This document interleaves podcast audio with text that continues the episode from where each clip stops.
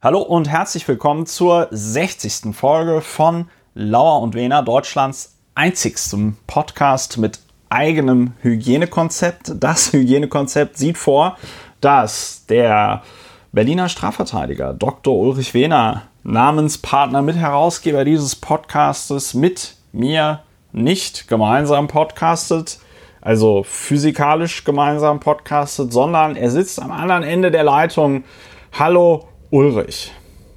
Hallo Christopher, du Publizist und Historiker in Berlin und weltweit. Ja, unser Hygienekonzept. Du hast, glaube ich, gesagt, das einzigste. Nee, wir sind der also einzige Podcast. Wir sind der einzige Podcast in Deutschland. Ich war nur bei diesem doppelten Superlativ einzig und das nochmal gesteigert. Das fand ich cool. Ja, also äh, bestmöglichste. Man muss ja, man muss ja auch einfach mit seinen wie heißt das, mit den Pfründen wuchern. Letzte Woche hatten wir Malapropismus, das ist, wenn man ein Fremdwort falsch benutzt. Jetzt wäre die Frage, gibt es ein Fremdwort dafür, wenn man, ein, äh, wenn man eine Redewendung falsch benutzt? Oder viele das noch unter Malapropismus? Ich glaube, das ist einfach ein Grammatikfehler. Du meinst, wenn du sagst, ähm, der soll mal das alle also seine, eine, der soll seine Pferde im Zaun halten, dann ist das einfach falsch, ja? Ja, gut, das ist ein Semantikfehler. Ich dachte jetzt dieses doppelt gesteigerte, bestmöglichste oder so etwas. Nee, ich sagte, Aber ich war, lass uns mal, war mir ja nicht äh, sicher, ob es heißt, in die Themen mit, einsteigen. Nee, bevor wir in die Themen einsteigen, nee. lieber Ulrich, äh, wirst, erläuterst du, das ist ja der Klassiker hier bei uns beiden Hübschi-Bärchen, du erläuterst, was machen wir eigentlich bei Lauer und Wiener? Ja, wir liefern ein, das Tool zur Bewältigung der Gegenwart, zur Bewältigung der Gesamtsituation. Damit man nicht auf dumme Gedanken kommt, beziehungsweise damit man dummen Gedanken, störenden Gefühlen, Aggression und Wahnsinn nicht dumme Taten folgen lässt, muss man über die Dinge reden, man muss über sie ähm, sich auseinandersetzen, nachdenken und sie analysieren. Und das machen wir. Und als äh, Instrument zur Triebregulation und zur Affektregulierung dienen wir. Da bieten wir Hilfestellung für uns und für andere. Ja, das machen wir. Ja. Damit man nicht plötzlich auf die Idee kommt, man könnte mal eine Partei rechts der CDU wählen oder so etwas. Und damit man nicht auf die Idee kommt, sich vor das Kanzleramt zu stellen, wo ich heute entlang gefahren bin, gegen 18, 19 Uhr. Ja. Und da stand eine Gruppe von zehn Menschen, äh, davon acht Männer und rief, Merkel muss weg. War sehr eindrucksvoll und hatten offenbar sich die darauf gesetzt, die Aufmerksamkeit, die Journalisten dem Umstand, dass da zu erwarten war und ist wohl immer noch, dass es Ergebnisse zur Wirtschaftsförderung nach Corona gibt, hatten die versucht, dann quasi sich da in das Kamerabild reinzuschleichen, aber äh, die wurden also sehr schön ignoriert. Und ja, also damit man nicht auf doofe Gedanken kommt, sondern die Gegenwart bewältigt, durch Sprache, durch Diskurs, durch Austausch, durch freie Assoziation, dafür gibt es uns. Ja, Lauer und Wiener. Das ist auch äh, gut, dass es uns gibt, äh, sage ich jetzt mal vollkommen unabhängig. Und also ich bin ja, man wird mir ja jetzt nicht unterstellen, ich sei da irgendwie voreingenommen. Ähm, und ja, das ist äh, so, so gehen wir daran. So gehen wir daran. Ja. Und wir nehmen auch äh, immer gerne äh, Wünsche und Anregungen aus der äh, Community auf, wenn sie uns erreichen und wenn ich sie nicht komplett blöd finde. Ähm, was, was noch wichtig wäre zu sagen, ich weiß gar nicht, ob du es gesagt hast, bestimmt, ne? dass, dass wir uns wirklich immer redlich bemühen, zuerst über die Fakten zu sprechen und dann erst unsere, unsere Meinung kundzutun. Hast du das gesagt, Ulrich? Nein, das habe ich nur gedacht. Siehst du? Und ja. das ist eine wichtige Unterscheidung. Meinung und Tatsache, äh, Tatsache und Wertung. Das ist sehr, sehr wichtig, dass man nicht direkt anfängt, sich aufzuregen, bevor man noch genau weiß, worüber. Das führt nämlich zu nichts. Es ist ganz wichtig zu schauen, zumindest zu versuchen, die Fakten einigermaßen klar ja. zu kriegen und sich zumindest ein paar Fakten zur Hand zu nehmen und auch zu konstatieren, welche ja. das sind. Im Idealfall, äh, meines Erachtens Sternstunden des Podcasts, reicht es einfach aus, die Fakten mal kurz äh, hintereinander aufzuzählen, äh, zu legen und äh, darzulegen. Und man stellt schon fest, äh, wie absurd das eigentlich ist. Und äh, aber die wichtige Trennung zwischen Tatsache und und Wertung, Tatsache und Meinung. Ja, ja also äh, das konkrete Beispiel wäre nicht einfach so über Verena Balsen aufregen, weil sie reich ist, sondern sich über Verena Balsen aufregen, nachdem man sich also genau angeschaut hat, wie ihre Familie im Dritten Reich äh, durch die Nazis und äh, National- und, und Arbeitssklaven im Nationalsozialismus profitiert hat. Dann, dann, ja, dann, dann auch schauen, ja, und dann aufregen, vielleicht noch kurz schauen, was sie jetzt wörtlich gesagt hat. Das ist ja äh, heutzutage auch kein Hexenwerk mehr, kann man ja sehr schnell recherchieren. Und äh, äh, ja, und sich das dann genau anzuschauen und dann, und dann aufregen. Kommen wir, kommen, wir vielleicht, ja. kommen wir vielleicht auch heute noch drauf äh, bei einem Thema, dass es tatsächlich sehr darauf ankommt. Was hat wer wann gesagt? In welchem Kontext? Und wie war es gemeint? Ja, äh, als, als allererstes weise ich jetzt nicht darauf hin, dass man diesen Podcast auch finanziell unterstützen kann, sondern ich habe noch einen Nachklapp zum schönen Schweden, über das wir letzte Woche geredet haben und das ist Corona ja so, ähm, so semi-gut, um das jetzt mal äh, euphemistisch zu formulieren, äh, so semi-gut ähm, äh, handelt. Und äh, da gab es nämlich, als ob äh, jemand beim Spiegel unseren Podcast hören würde, gab es nach der Veröffentlichung unseres Podcastes am 1.6. von dem Holger Dambeck einen Artikel, wie gut kommt Schweden mit seinem Sonderweg durch die Krise.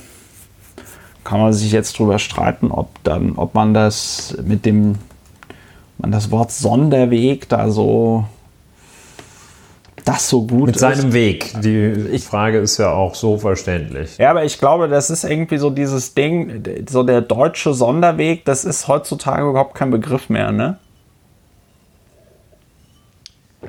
Wir hatten das noch in der Schule. Ja und äh, nein. Also es war so diese quasi Neutralität, die Deutschland versuchte zu an den Tag zu legen.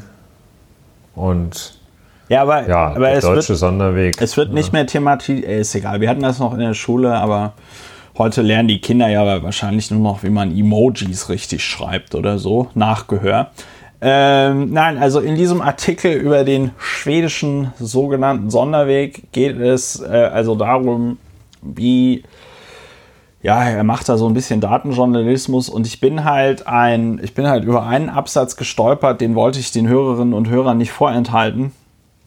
Zitat, lokale Gesundheitsämter sollen laut BBC auch von der Verlegung älterer Patienten in Krankenhäuser abgeraten und die Gabe von Sauerstoff ohne ärztliche Anordnung als palliative Maßnahme abgelehnt haben. Die gefürchtete Triage im Krankenhaus wurde so offenbar vermieden, sie fand im Altenheim statt. Ähm, das ist natürlich, das ist natürlich eine total geniale Herangehensweise, dass man sagt, ein Konzept dieser Corona-Pandemie zu begegnen ist, Senioren einfach im Altenheim äh, sterben zu lassen. Es ist ja auch äh, dann so gekommen, dass in Schweden 40 Tote je 100.000 Einwohner als äh, grausame Zahl der Fallsterblichkeit zu verbuchen sind.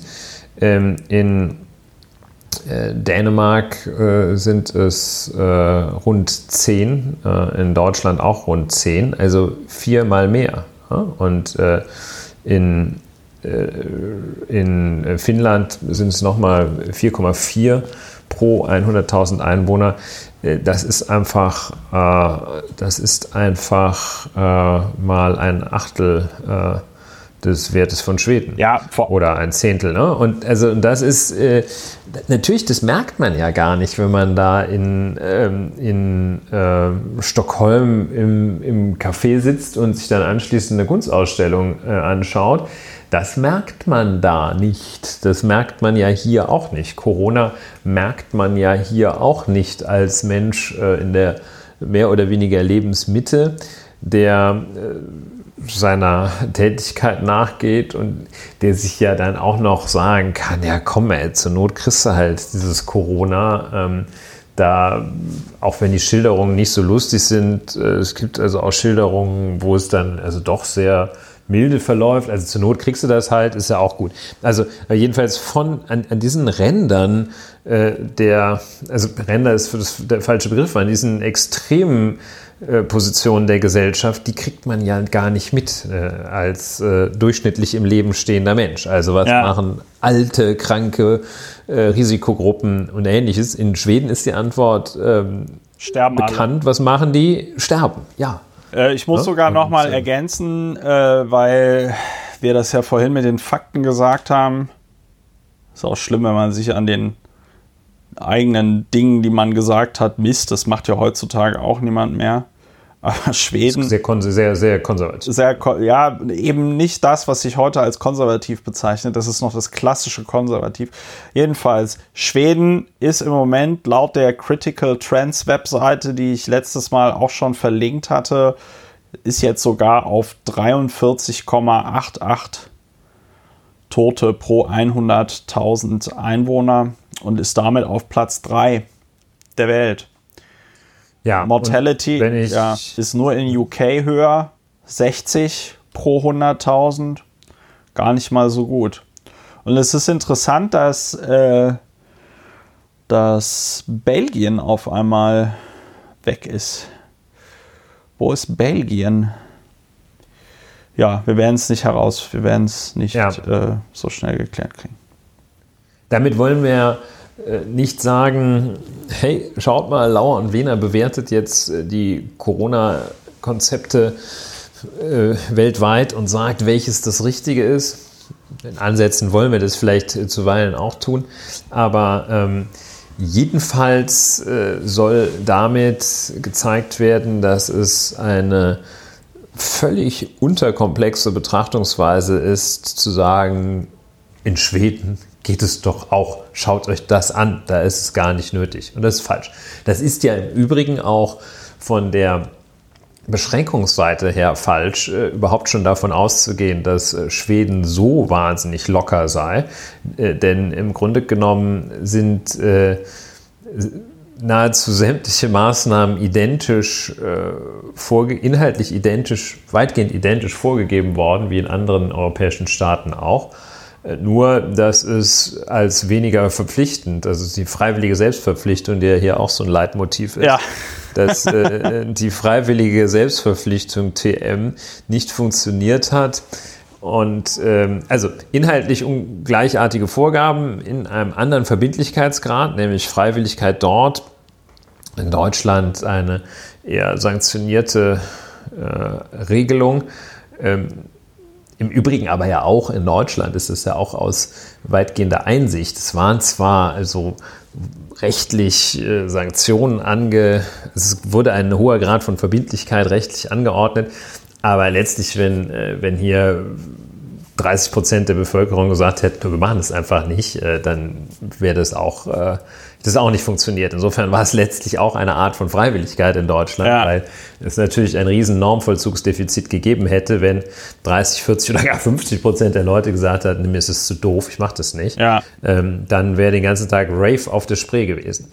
War aber nicht. Ähm, war nur einmal. So, also mit anderen Worten, wer, wenn man irgendwohin äh, sehnsuchtsvoll blickt, das äh, ist als solches meistens falsch. Ich erinnere mich noch an Diskussionen in, vor vielen Jahrzehnten, äh, als Japan mal so gehypt war, da, sagt, da hieß es dann immer, also in, in, in, in Westdeutschland hieß es dann immer, äh, wir, wir, sind total im Eimer, wenn wir nicht hier innerhalb von vier bis sechs Wochen werden wie die Japaner. Die Japaner, die laufen uns davon. Es ist also völlig äh, undenkbar, das dass bestimmt, hier nochmal irgendwie. War bestimmt wir müssen zurück auf die zurück auf die Bäume äh, und äh, das war bestimmt ähm, kurz nachdem Sony den Walkman veröffentlicht hatte. Ne? Ja, das war in der Walkman-Zeit. Ne? Da hat man nie gesagt, dass, also das kriegen wir gar nicht hin. Ja, also das sind auch äh, Blicke, die sind einfach, äh, der Wertung, die sind töricht. Ja, ja äh, Nachklapp Schweden. Schweden, ja. Und äh, es ist mittlerweile sogar so, dass äh, selbst der schwedische, für werde ich auch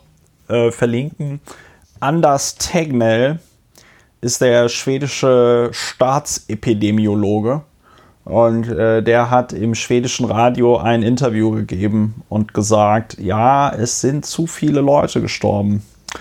Hm. Ja, und das ist wohl eine 180-Grad-Wende, weil er vorher die ganze Zeit äh, andere Länder dafür kritisiert hat, dass sie so krasse Corona-Lockdowns gemacht haben. Und die Schweden sind ja, wohl, die Schweden sind wohl ein bisschen angepisst, weil Norwegen hat jetzt die Grenze zu Dänemark geöffnet, Dänemark die Grenze zu Norwegen, nur Schweden darf nicht. Und äh, das beliebte Thema Reisewarnung, so viel sei verraten. Ähm, die Reisewarnung wird am 15. Juni auch für, ich glaube, 27 europäische Länder oder so aufgehoben.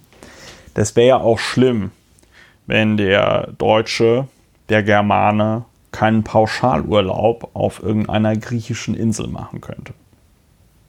Ja, und da ein schönes Schnitzel Wiener Art vom Griechen serviert bekommt. Und sich dann darüber beschwert, dass der griechische Kellner ja gar kein Deutsch spricht. Ja, oder so schlecht verständlich ist ja, Deutsch. Also schlecht, der spricht ja Deutsch mit einem bayerischen Akzent. Ja, also, so, das war jetzt der Nachklapp zu äh, Corona in Schweden das war mir nochmal wichtig, da einige Informationen zu ergänzen. Ähm, das ist, äh, ich hatte in der letzten Folge gesagt, ich würde diese Folge über Corona in Afrika äh, reden wollen. Ich habe schon ein paar gute Artikel gefunden, einige von denen habe ich getwittert. Ich bin in meinen Augen noch nicht gut genug vorbereitet, um da ein Co-Referat halten zu können. Außerdem haben wir einige äußerst unschöne Themen, die in meinen Augen dann doch etwas wichtiger sind heute. Und ich glaube, das unschönste Thema, an das man in diesen Tagen kaum, äh, kaum vorbeikommt, ist auch überhaupt das falsche Wort, weil es ist auf allen Kanälen, es ist weltweit die ja, jetzt ist schon die, tatsächlich die Frage, wie man es formuliert. Sollen wir von einer Ermordung Fang sprechen? Fang doch mal kurz an zu sagen, nein. Ähm, Tötung, von einer Tötung. An zu sagen, was da passiert ist. Ja, der, der Amerikaner George Floyd äh, wurde, ja, wie, wie sagt man das, so festgenommen in den USA, in Minneapolis, ähm, dass er an den Folgen dieser äh, Festnahme verstarb. Und seitdem gibt es äh, in den USA, aber auch weltweit Demonstrationen gegen Polizeigewalt, gegen Rassismus. Ähm, und das schaukelt sich in den USA relativ krass hoch, denn eine vollkommen, das ist noch nicht mal eine Bewertung, sondern es ist halt äh, tatsächlich auch eine Tatsache, eine sehr hochgerüstete Polizei, die ja teilweise die, ähm, die alten Militärfahrzeuge von, ähm, von der US Army bekommen. Eine vollkommen hochgerüstete Polizei stößt auf Demonstrantinnen und Demonstranten. Äh, und was, das ist muss man so bewerten. Das kann man nicht einfach, also da kann man nicht einfach aufzählen und so tun, als müsste man dann noch. Äh, was verstörend ist, ist, dass es auch eine Reihe von dann gut dokumentierten Übergriffen seitens der Polizei gegenüber äh, Journalistinnen und Journalisten gibt, die naturgemäß das Recht haben, über sowas zu berichten. Ja, also sowohl über die, dieses Ereignis, dass George Floyd jetzt tot ist, als auch über die Demonstrationen, als auch die Art und Weise, wie äh, die Polizei und die Nationalgarde gegen die Demonstrierenden vorgeht. es gibt da Szenen auch aus New York, wo zum Beispiel Polizei-SUVs in Demonstrantinnen und Demonstranten hineinfahren. Die Alexandria Ocasio-Cortez hat es auch geretweetet.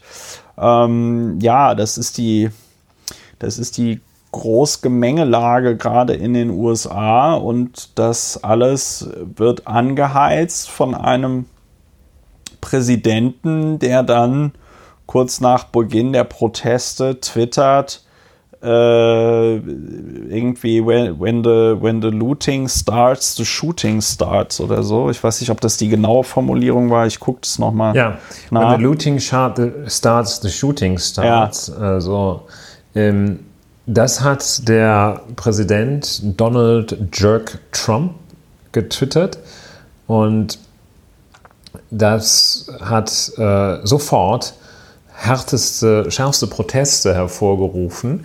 Dann klassischer Move, äh, den wir auch schon häufig aufgezeigt haben, dieser klassische Tanzschritt, äh, ein, ein völlig inakzeptablen Schritt nach vorne und dann so ein bisschen zurückgetrippelt, ähm, sagte der Präsident der Vereinigten Staaten, ähm, dass er da missverstanden worden ist und vor allem, dass er äh, die Herkunft dieses Satzes nicht gekannt habe. Und die Herkunft dieses Satzes ist eine, äh, das ist, äh, kommt aus dem Jahr 1967, war der äh, Ausruf äh, in Miami des dortigen Polizeichefs, des äh, im Jahr 67, 1967 amtierenden Polizeichefs äh, in Miami, als es dort Rassen, sogenannte Rassenunruhen gab. Ähm, und der Satz seinerzeit äh, eindeutig und äh, allein dahingehend interpretierbar, dass es eine Androhung von Schusswaffengebrauch war, wenn jemand plündert. Ja. Also Wer plündert, wird erschossen. Ja. Und das hat jetzt dann, also muss äh, sich vergegenwärtigen, 50 Jahre später, im Jahr 2020, einiges passiert, äh, einiges leider auch nicht, äh, sagt das dann der Präsident der Vereinigten Staaten. Hm. Ja. Ja, also das ist der, der Stand. Vielleicht zu den Umständen des Todes von George Floyd. Es ist äh, gesichert, auch durch, äh, gerade durch entsprechende Bildaufnahmen, Bild- und Tonaufnahmen, ähm, dass ein Polizeibeamter äh, wohl rund neun Minuten mit seinem Knie im Nackenbereich des George Floyd äh, sehr hohen Druck ausgeübt hat ähm, George Floyd in der Zeit äh, zu den Momenten, zu denen er das noch vermochte, darauf hinwies, dass er nicht atmen könne. I can't breathe, äh, sagte er. Und äh, neun Minuten lang ähm, hat dieser Police Officer ähm, diese, diese, diese Behandlung äh, durchgeführt. Und dann war das Leben aus George Floyd gewichen.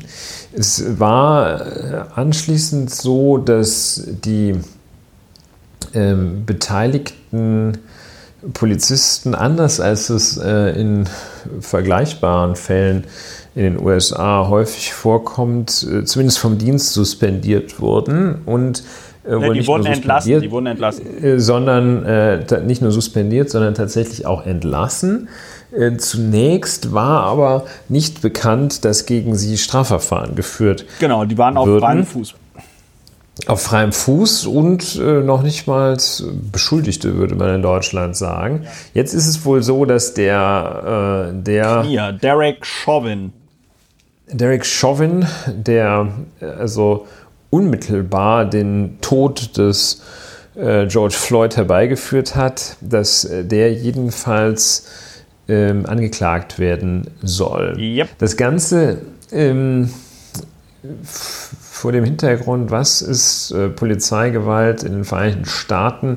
Ähm, vielleicht also auch zur Klarstellung, wir hatten das vorher schon uns äh, gegenseitig versichert, dass wir nicht sagen wollen, äh, äh, wie Germans, wie, äh, wie, ähm, wie accuse the United States uh, because everything is so beautiful here. Aber man kann sich das ja schon mal anschauen, ähm, was es da noch für zusätzliche Besonderheiten gibt. Denn anschließend kommen wir dazu, dass äh, Polizeiverhalten auch in unserem Staat nicht immer über jeden Zweifel erhaben ist. Aber es gibt eine eine, ähm, die Rechtsprechung in den Vereinigten Staaten, ähm, wohl auch diejenige des Supreme Courts, der da also ja auch wegen der wesentlich stärkeren Bedeutung des Case Law äh, faktisch häufig so etwas wie der Gesetzgeber ist, äh, hat die Schwelle sehr, sehr hoch gesetzt für die strafrechtliche Verfolgung und erst recht die Verurteilung und Sanktionierung von Polizisten in den Vereinigten Staaten. Und wenn immer die, äh, da heißt es in good faith and with probable cause, also ja. äh, gut, gutgläubig und äh, mit einem triftigen Grund oder mit einem, mit einem Anfangsverdacht im Grunde genommen handeln, dass das dann schon okay ist. Und wenn dann mal einer da äh, um es mal so, so zynisch zu sagen, wenn da mal einer über den Jordan geht, dann ist das halt Pech. Ne? Also wo gehobelt wird, fallen Späne, ist vielleicht so ein bisschen die Rechtsprechung dort. Äh, weshalb ähm, aus diesem Grund und aus verschiedenen anderen, äh, man spricht immer da von der Blue Wall, äh, die die äh, ja, typischerweise blau gekleideten Poliz Polizisten da bilden.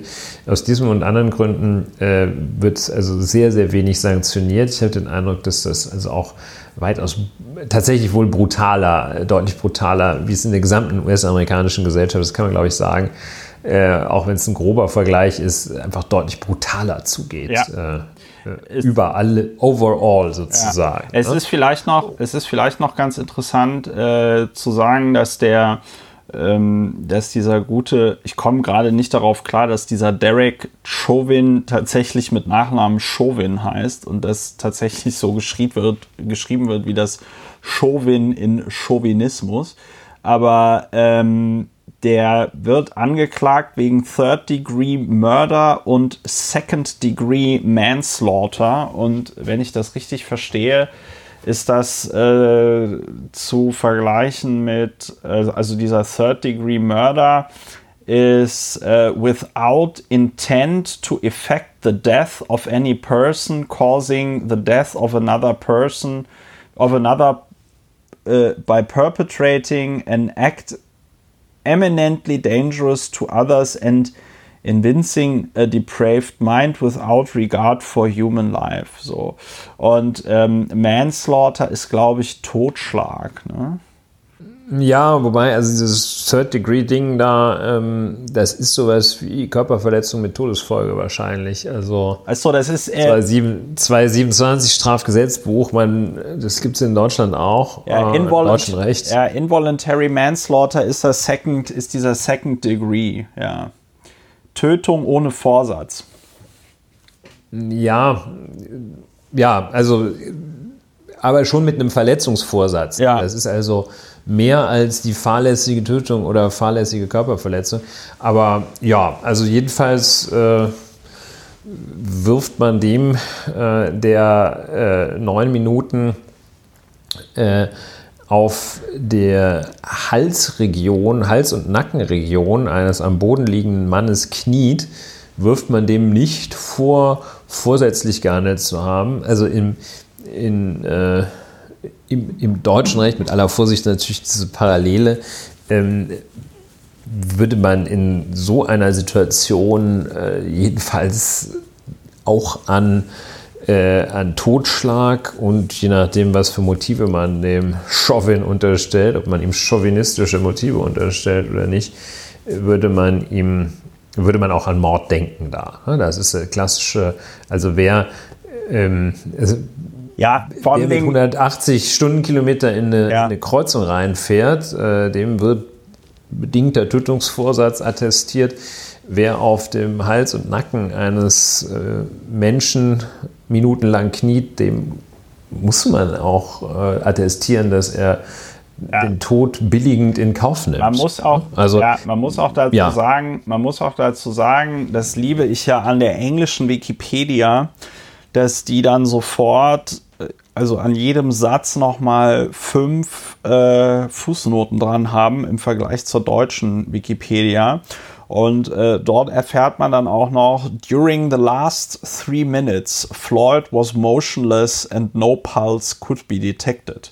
Also da kommt also nicht nur das, was du ja schon sehr gut ausgeführt hast, also jemand, der neun Minuten lang auf dem Nacken eines anderen Menschen kniet, der sollte sich vielleicht schon mal fragen, was er da macht.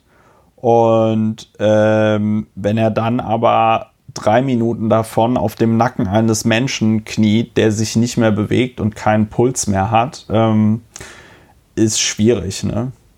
Äh, also da zu sagen, dass man nicht mitbekommen hätte, was man da macht. Ne?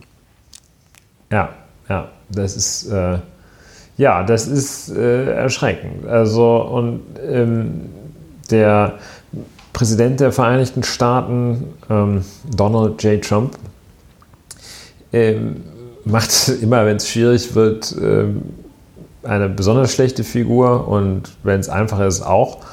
Äh, und ähm, der positioniert sich sehr zweideutig und in diesem Zusammenhang ist äh, eine, ja, eine Geschichte von vor 30 Jahren hervorzuheben, aus dem Jahr 86 oder 89, ähm, die berühmten Central Park 5. Wahrscheinlich hast du davon ja, ja. auch äh, gehört.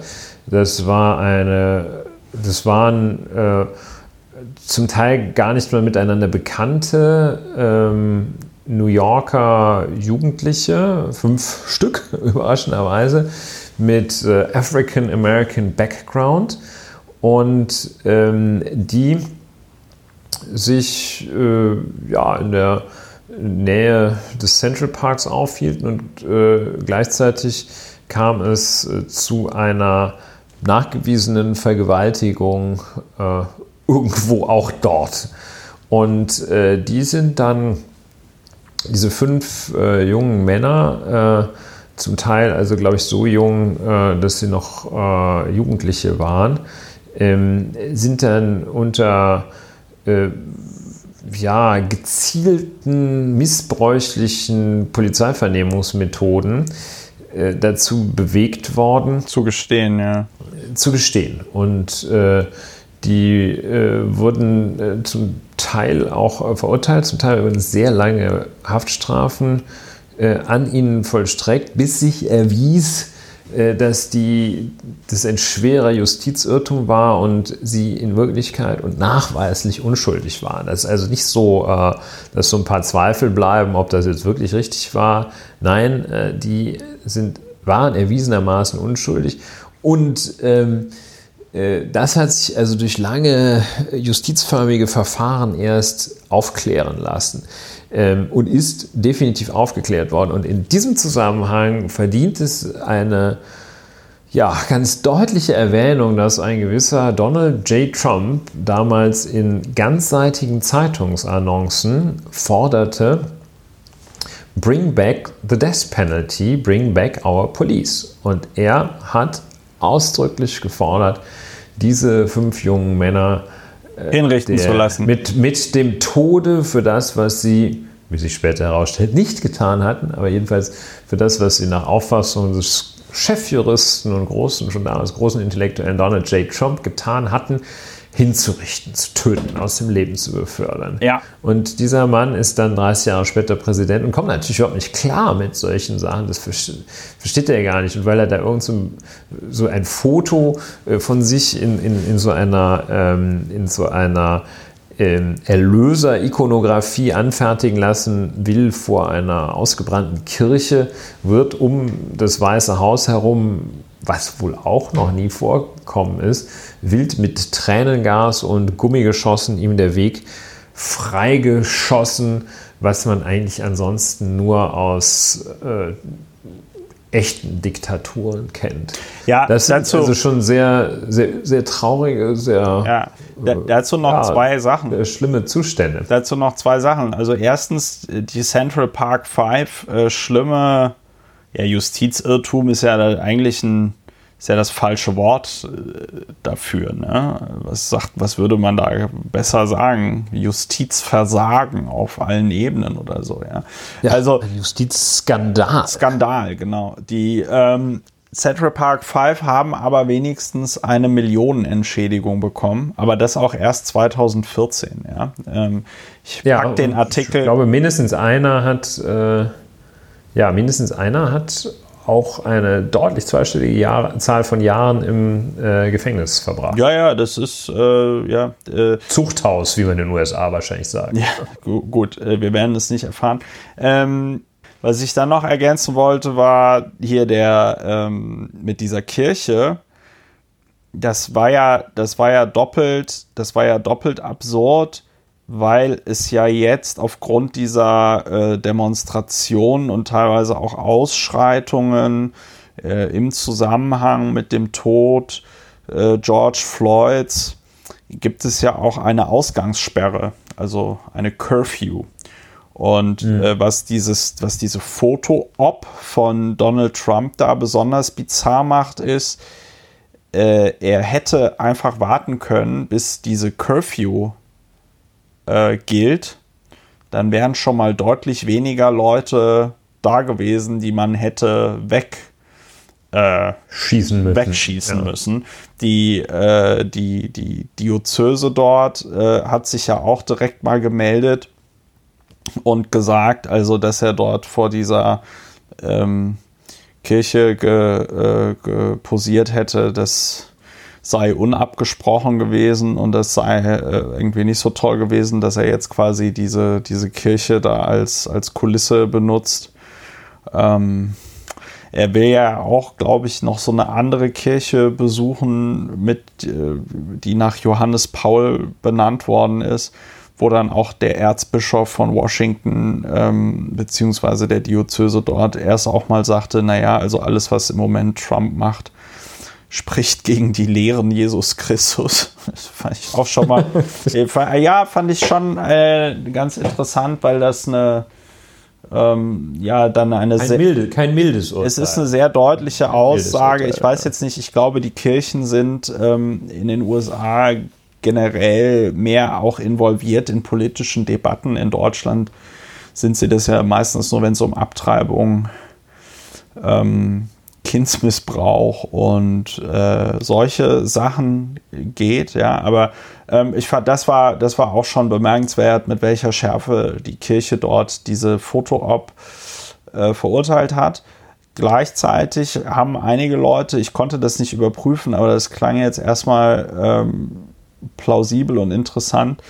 Ähm, gleichzeitig äh, gab es auf Twitter so einige Leute, die das dann nochmal eingeordnet haben und gesagt haben, naja, also das ist jetzt die ähm, Trump schwört damit seine evangelikale Wählerschaft ein, die wohl aus irgendeinem sehr abgefahrenen Grund, den man als ja nicht besonders gläubiger Mensch wahrscheinlich nicht nachvollziehen kann, ähm, Trump äh, also diese Evangelikalen glauben halt, dass es jetzt wirklich, also Kampf gut gegen böse, der Satan fordert die USA heraus und Donald Trump ist halt ihr Heiland, der jetzt dafür sorgt, dass das alles bekämpft wird und so. Also sehr, sehr abgefahrenes Zeug, aber die müssen wohl tatsächlich ja, an und sowas die glauben. mit ihrer, genau, und die mit ihrer,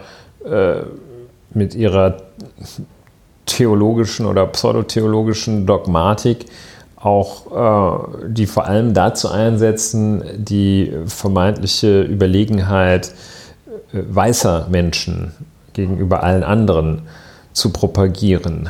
Und äh, das tut Herr Trump auch. Und äh, das verschafft ihm in jenen Kreisen, glaube ich, hohe Zustimmung. Ja, Die den wahrscheinlich irgendwie ganz, eigentlich ziemlich bescheuert finden, aber in dieser Kernüberzeugung der weißen Überlegenheit, da treffen sich dann alle. Wenn man dieses, ähm, diese Annonce, die Donald Trump damals äh, mit der Forderung, die Todesstrafe für die Central Park Five ja. zu verhängen, äh, wenn man diese ganzseitige Zeitungsannonce äh, sieht, da sieht man, dass er also auch schon damals diese völlig affige Riesenunterschrift, äh, mhm. mit der sehr, sehr, sehr gerne hantierte. Und es findet sich in dieser Zeitungsannonce ein Satz, der da fragt man sich, wie konnten die US-Amerikaner einfach nur diesen Mann wählen? Ähm, also nicht nur, dass er äh, sein Frauenbild äh, ja, geäußert hatte, aber jemand, der solche Sätze sagt, das ist eigentlich, das, das muss aus, das, dass man das dann ausgräbt und dann kann man halt nicht mehr Präsident werden. So, wenn man sich irgendwann ähm, mal auch in seinen jüngeren Jahren ähm, für völlig abstruse, unerträgliche Dinge ausgesprochen hat, äh, dann ist, sind einem manche Wege verbaut. Also wenn man ähm, zum Beispiel wie der, wie der Karl-Heinz Strache ähm, einmal äh, sich zu Studentenzeiten strikt antisemitisch äußert, äh, dann kann man einfach auch 30 Jahre später, kann man nicht mehr äh, in, in Yad Vashem offiziell auftauchen. So, und Donald Trump sagte also damals, Civil liberties end when an attack on our safety begins. Also, ja. wenn unsere Sicherheit auf dem Spiel steht, dann, äh, dann zählen die, die Bürgerrechte. Ja, das ist, ja. das ist ungefähr das, was äh, im Moment äh, so ein bisschen passiert. Ne? Also, was ich auch noch sehr erwähnenswert und interessant finde, ist, es gab ja dann einige Szenen, wo sich dann äh, Polizisten da diesen Protesten anschlossen. Und ähm, das muss aber anscheinend äh, mancherorts war das wohl einfach so eine Taktik, das zu tun. Dann gab es ein paar Bilder. Äh, heute war ja auch auf dem Tagesspiel, war das ja auch auf dem Titel drauf, ja, also so niederkniende Polizisten. Und ähm, dann muss es auch in den meisten Fällen so gewesen sein, dass die, sobald die Kameras weggepackt haben, äh, kam dann das Tränengas und die Knüppel. Ne? Also das mhm. ist ähm, eine, eine sehr aufgeladene, sehr bizarre Situation in den USA. Was ich mich noch so am Rande gefragt habe, also man, einerseits muss man, muss man da vorsichtig sein. Andererseits ist es halt irgendwie Donald Trump und ähm, äh, man fragt sich, wo das endet. Äh, ich habe mich gefragt, wann wird eigentlich, also wann fängt man eigentlich an, von einem Bürgerkrieg äh, zu sprechen? Ja, aber ich finde die, also ich finde die Art und Weise, wie jetzt hier der, wie der Staat gegen zumeist friedlich protestierende Menschen vorgeht, die ja auch ein sehr nachvollziehbares Anliegen haben, nämlich bitte bringt, also wir sind schwarz, bitte bringt uns nicht einfach um aufgrund unserer Hautfarbe, ja.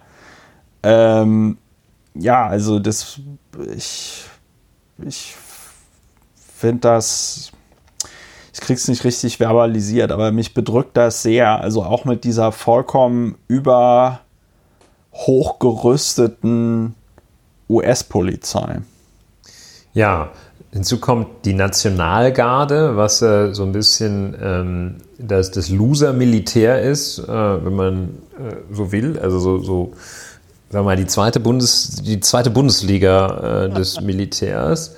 Ähm, aber äh, ich meine, auch in der zweiten Bundesliga wird geholzt und ähm, so auch da. Und dann der, ähm, also auch von von sehr durchschnittlichen US-amerikanischen Verfassungsrechtlern für verfehlt gehaltene Hinweis oder die für verfehlt gehaltene Drohung, äh, das echte Militär, also sozusagen die Bundesliga des Militärs, äh, nach innen einzusetzen, im Inneren der Vereinigten Staaten, um für Ruhe und Ordnung zu sorgen. Und da sagen äh, Verfassungsrechtler, das geht gar nicht. Äh, das Militär darf Nur allerdings äh, in Washington, DC, äh, darf der Präsident wohl das Militär losschicken, um dafür Ruhe zu sorgen, aber er darf es dann zum Beispiel nicht in, äh, in New York oder in, in Kalifornien. Da würde allerdings auch äh, auf die Nase fallen, ganz besonders. Ja, also der lässt da einiges raus.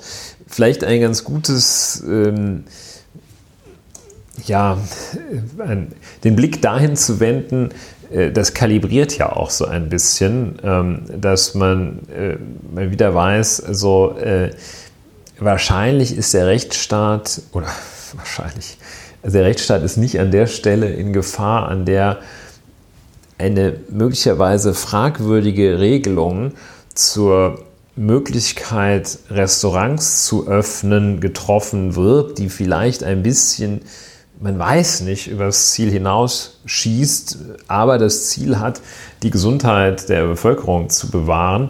Ähm, da ist der Rechtsstaat und gerade im direkten Vergleich zu dem, was aktuell in den USA passiert, sicherlich nicht in Gefahr. Und äh, insofern vielleicht eine, wenn es für etwas gut ist, dann äh, zur Kalibrierung des Verständnisses vom Rechtsstaat, von Grundrechten, Civil Liberties, wie sie ja in den USA literarisch etwas hübscher heißen.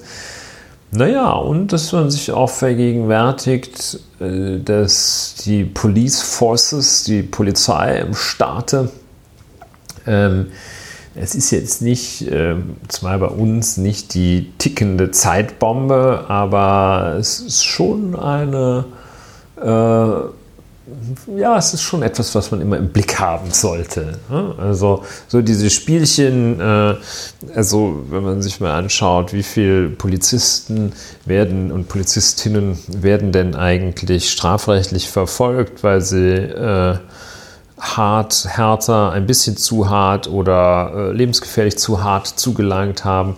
Das ist sehr gering. Was für Maßnahmen gibt es denn eigentlich, sich dann äh, in, in, der Truppe zu schützen, wenn man mal äh, in, in äh, wenn, einem wenn man mal äh, Vorwürfe, Adressat von Vorwürfen wird, zu hart gehandelt zu haben.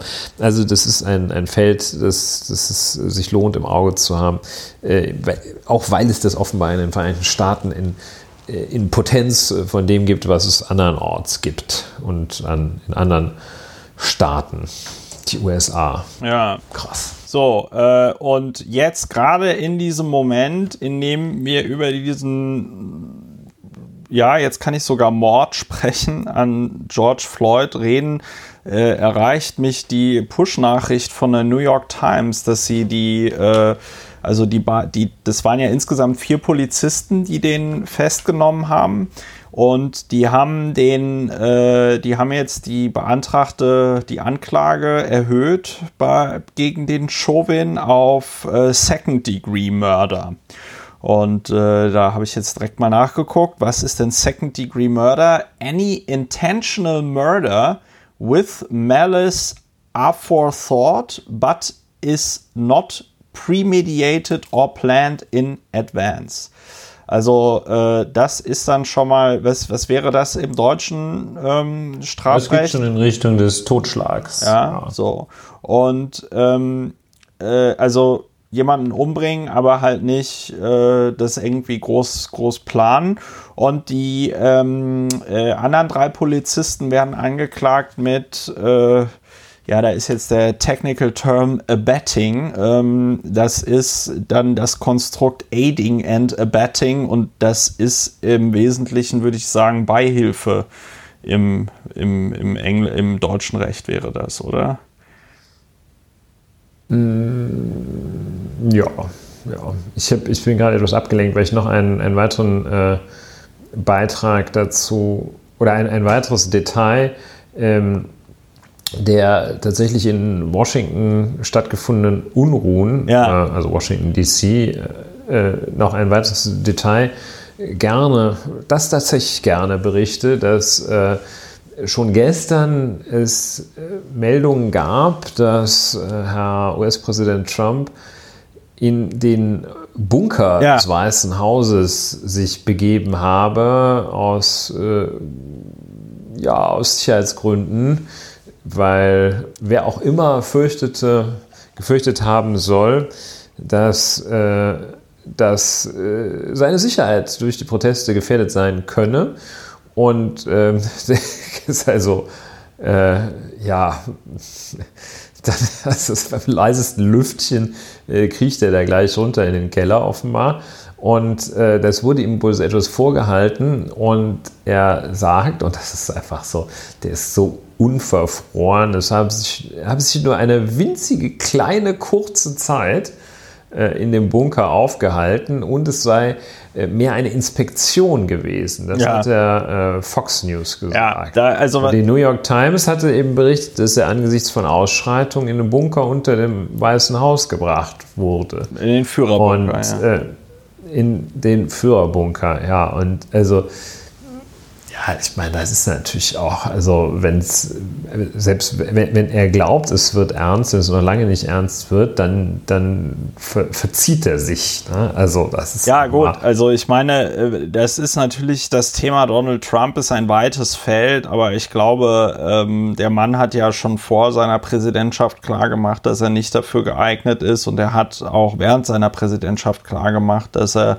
äh, nicht äh, dafür geeignet ist und das eigentliche Problem, und das muss man ja an dieser Stelle auch nochmal klar benennen, äh, ist ja nicht nur Donald Trump, sondern auch die Leute, die ihn enablen und die Leute, die nichts gegen ihn tun. Ne? Also äh, die Demokraten haben ja genau deswegen ein Impeachment-Verfahren gegen ihn angestrengt und äh, dieses Impeachment-Verfahren scheiterte im Senat, der von den Republikanern dominiert ist wo man sich also dann für nichts zu schade war und der Meinung war, yo, äh, der Mann ähm, äh, ist gut. Der Mann ist gut, äh, unser Mann in Hollywood.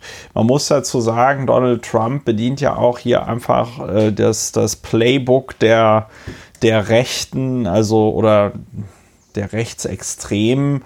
Das nächste, was er ja gemacht hat, ist äh, dass er, dass er gesagt hat, er möchte jetzt die Antifa als, ähm, als äh, terroristische Vereinigung einstufen lassen.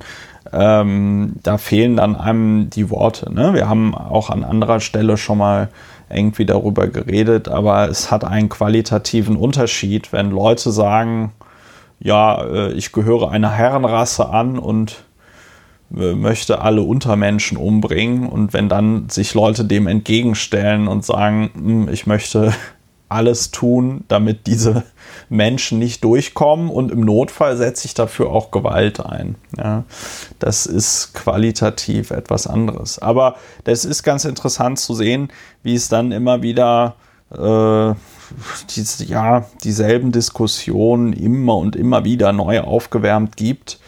Ähm, fast so, als ob man nichts, als ob die Öffentlichkeit nichts daraus lernen würde. Ja, ja also äh, ein äh, unschönes Beispiel, sehr illustrativ, äh, aber auch sehr, sehr unschön, sehr krass, äh, sehr brutal, äh, dass wir da in den Vereinigten Staaten aktuell beobachten. Ja, können. und man muss natürlich an dieser Stelle, das ist mir auch wichtig, nochmal sagen, es ist ja nicht so, dass, äh, dass unser Pupu in Deutschland nach Rosenduft riechen würde. Wir haben erst vor wenigen Monaten einen rechtsextrem motivierten Anschlag in Hanau gehabt. Äh, wir hatten an äh, Yom Kippur hatten wir, nee, nicht Yom Kippur, doch Yom Kippur, ne? Ich glaube ja. Hm? Äh, an Yom Kippur hatten wir diesen Anschlag in Halle. Ähm, wir hatten vor einem Jahr jetzt genau die Ermordung Walter Lübkes in äh, äh, äh Kassel. Ähm, Deutschland ist ein Land, in dem es Rassismus gibt, in dem es gewaltbereite Rechtsextremisten gibt äh, Konstantin Kuhle werde ich auch verlinken. Äh, hat von der FDP hat eine, hat eine kleine Anfrage im Bundestag gestellt zum Thema stochastischer Terrorismus. Mhm. Äh, und in der Antwort, die ich noch nicht ganz gelesen habe, aber in der, in der Zusammenfassung, also was halt auch drin steht, ist, dass was halt wirklich heraussticht bei diesem Phänomen stochastischer Terrorismus ist, dass äh, der Bereich Rechtsextremismus. Und ähm, wer weiß, vielleicht wird es irgendwann einen Wikipedia-Artikel stochastischer Terrorismus in, in Deutschland geben. Ja, also und äh, das ganze Thema Polizeigewalt, du sagtest es ein, an, ähm, eingangs auch. Ich meine, du als Strafverteidiger bist da wahrscheinlich noch ganz äh, abenteuerliche Geschichten erzählen können. Also wahrscheinlich jetzt nicht ganz so abenteuerlich wie das, was George Floyd widerfahren ist, aber ähm, eben dann doch ein Geschichten, die ein etwas anderes Bild zeichnen als das, was die Polizei gerne von sich selbst zeichnet, wenn sie behauptet, sie wäre unser Freund und Helfer. Ja, das ist diese unschöne Situation in den USA, die ein bisschen sprachlos macht und ähm, auch die Hilflosigkeit hier in Deutschland gegenüber den eigenen Auswüchsen von Rechtsextremismus und Rassismus. Ja, es gibt äh, allerdings, wir sind ja auch der Podcast der Hoffnung, ähm, es gibt ein bisschen Hoffnung. Hm, der Bundesinnenminister hat erkannt und er sagt wörtlich, der Bundesinnenminister ist immerhin der Horst Seehofer, der uns schon über so, den wir so schon viel, so oft geredet so viel haben. Nerven, ge ja. Nerven gekostet haben.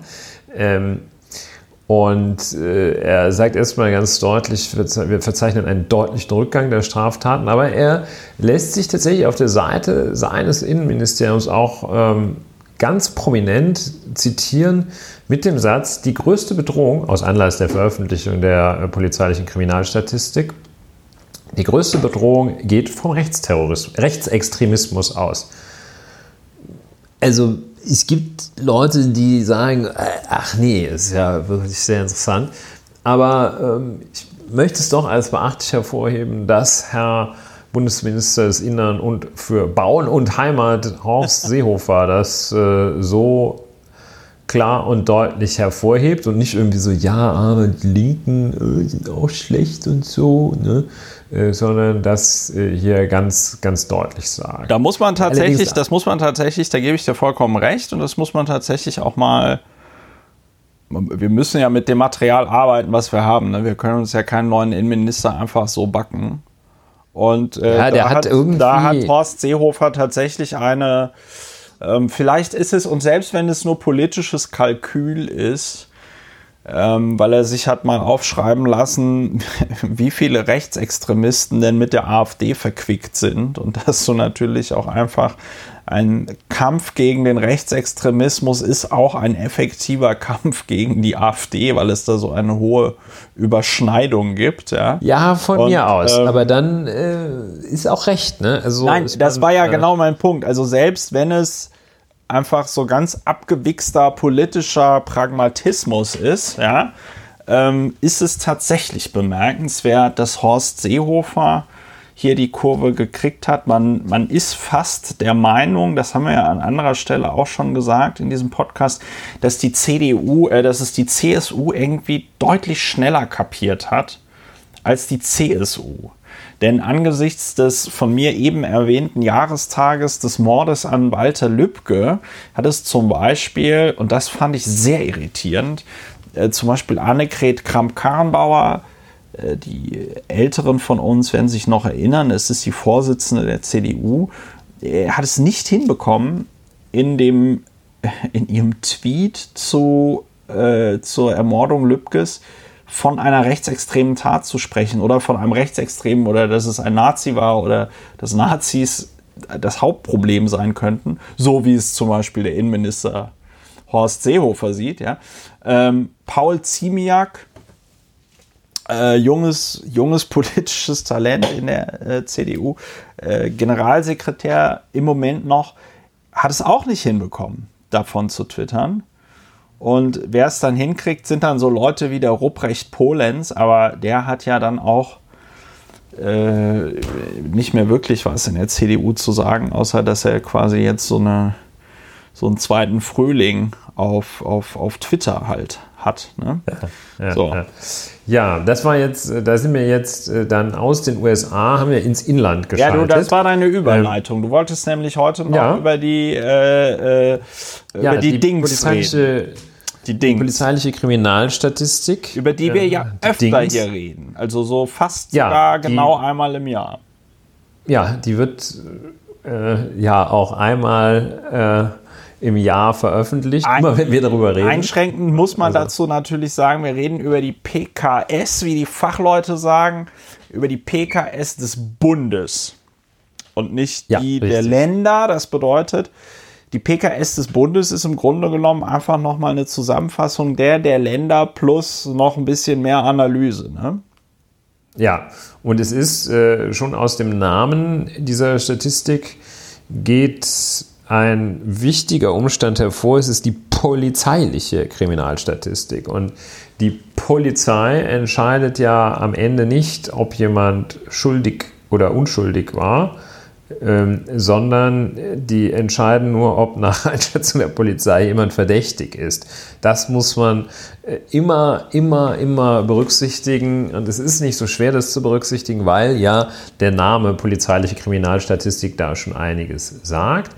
Und äh, in diesem Jahr, wollen Sie jetzt nicht sezieren, die berühmte PKS. Ähm, ist immer gut, sich die anzuschauen und also selbst mit der polizeilichen Kriminalstatistik kriegt man also ganz schnell äh, manche Fehlvorstellungen schön und sauber begleitet. Wir wollen sie aber äh, dennoch nicht sezieren und äh, nicht äh, die immer wieder verbreitete Mehr von den kriminellen Ausländern äh, widerlegen und so weiter, sondern auf einen Punkt vielleicht einmal ähm, ganz besonders zu sprechen kommen. Bestandteil der PKS ist äh, auch noch die PMK. Und man merkt, also die polizeiliche Herkunft merkt man schon an dieser, an dieser äh, Abkürzungsfreundlichkeit. Äh, die finden die das geil. PMK, ja, die finden das super, ne? der UFZ und so. Das ist wie beim, Bo ist wie beim Bund. Äh, also ich war also nie beim Bund. Auch, warst du beim Bund? ja. Nee, hast, hast auch verweigert. Ich war auch nicht beim Bund. Hast auch verweigert. Und, ähm, und ähm, also der, in, in, so Polizeiberichten, die sind auch immer äh, ganz, ganz, ganzes Feines. Also zum Beispiel der UZ, der UZ-Punkt, das ist der Unterzeichner. Ne? Der UZ nahm einen äh, Abgleich der Fingerabdrücke des Beschuldigten mit den äh, in der M-Stadt enthaltenen und so weiter vor. Äh, der UZ. Ähm, und ähm, ja, jedenfalls, also die PMK, die äh, politisch motivierte Kriminalität, äh, da sind dann, äh, ja, es ist so ein bisschen komisch, wenn man nicht so genau weiß, wer hat eigentlich diese Kategorien gebildet. Ähm, PMK rechts, PMK links. Ähm, demnach ist also am Gesamtstraftatenaufkommen äh, sind äh, PMK rechts, also politisch motivierte Kriminalität rechts, 22.342 Taten, PMK links 9.849. Und dann auch so, so, so Schwankungen, ne? also die PMK links, die politisch motivierte Kriminalität links, ist von 2018 auf 2019 danach um 23,7 Prozent gestiegen. Also kann eigentlich ein bisschen komisch, dass man sagt, boah, da muss ja, tierisch was los gewesen sein, wenn das so explodiert. Na, PMK rechts um 9,4 Prozent. Ja, da hätte Und ich direkt mal noch eine Vermutung, weil was ähm, diese Statistiken, du hast ja schon darauf hingewiesen, dass es erstmal nur die Polizeistatistik ist. Ne? Das bedeutet, äh, wir werden, weil die Justiz sowas ja leider nicht macht, Darüber hatten wir ja auch schon mal gepodcastet. Da hieß der Podcast, glaube ich, noch lauer informiert. Äh, was man ja eigentlich bräuchte, wäre ja auch so eine qualitative Auswertung der Verfahren, der Strafverfahren, ähm, die dann laufen und, und wie sie ausgehen. Also eine quasi qualitative, wie würde man das nennen? Eine qualitative Verurteilungsstatistik oder irgendwie sowas, ja. Oder, ja, oder eine qualitative Prozessstatistik. Verurteilung wäre ja schon so eine Vorwegnahme von dem, worum es einem irgendwie geht.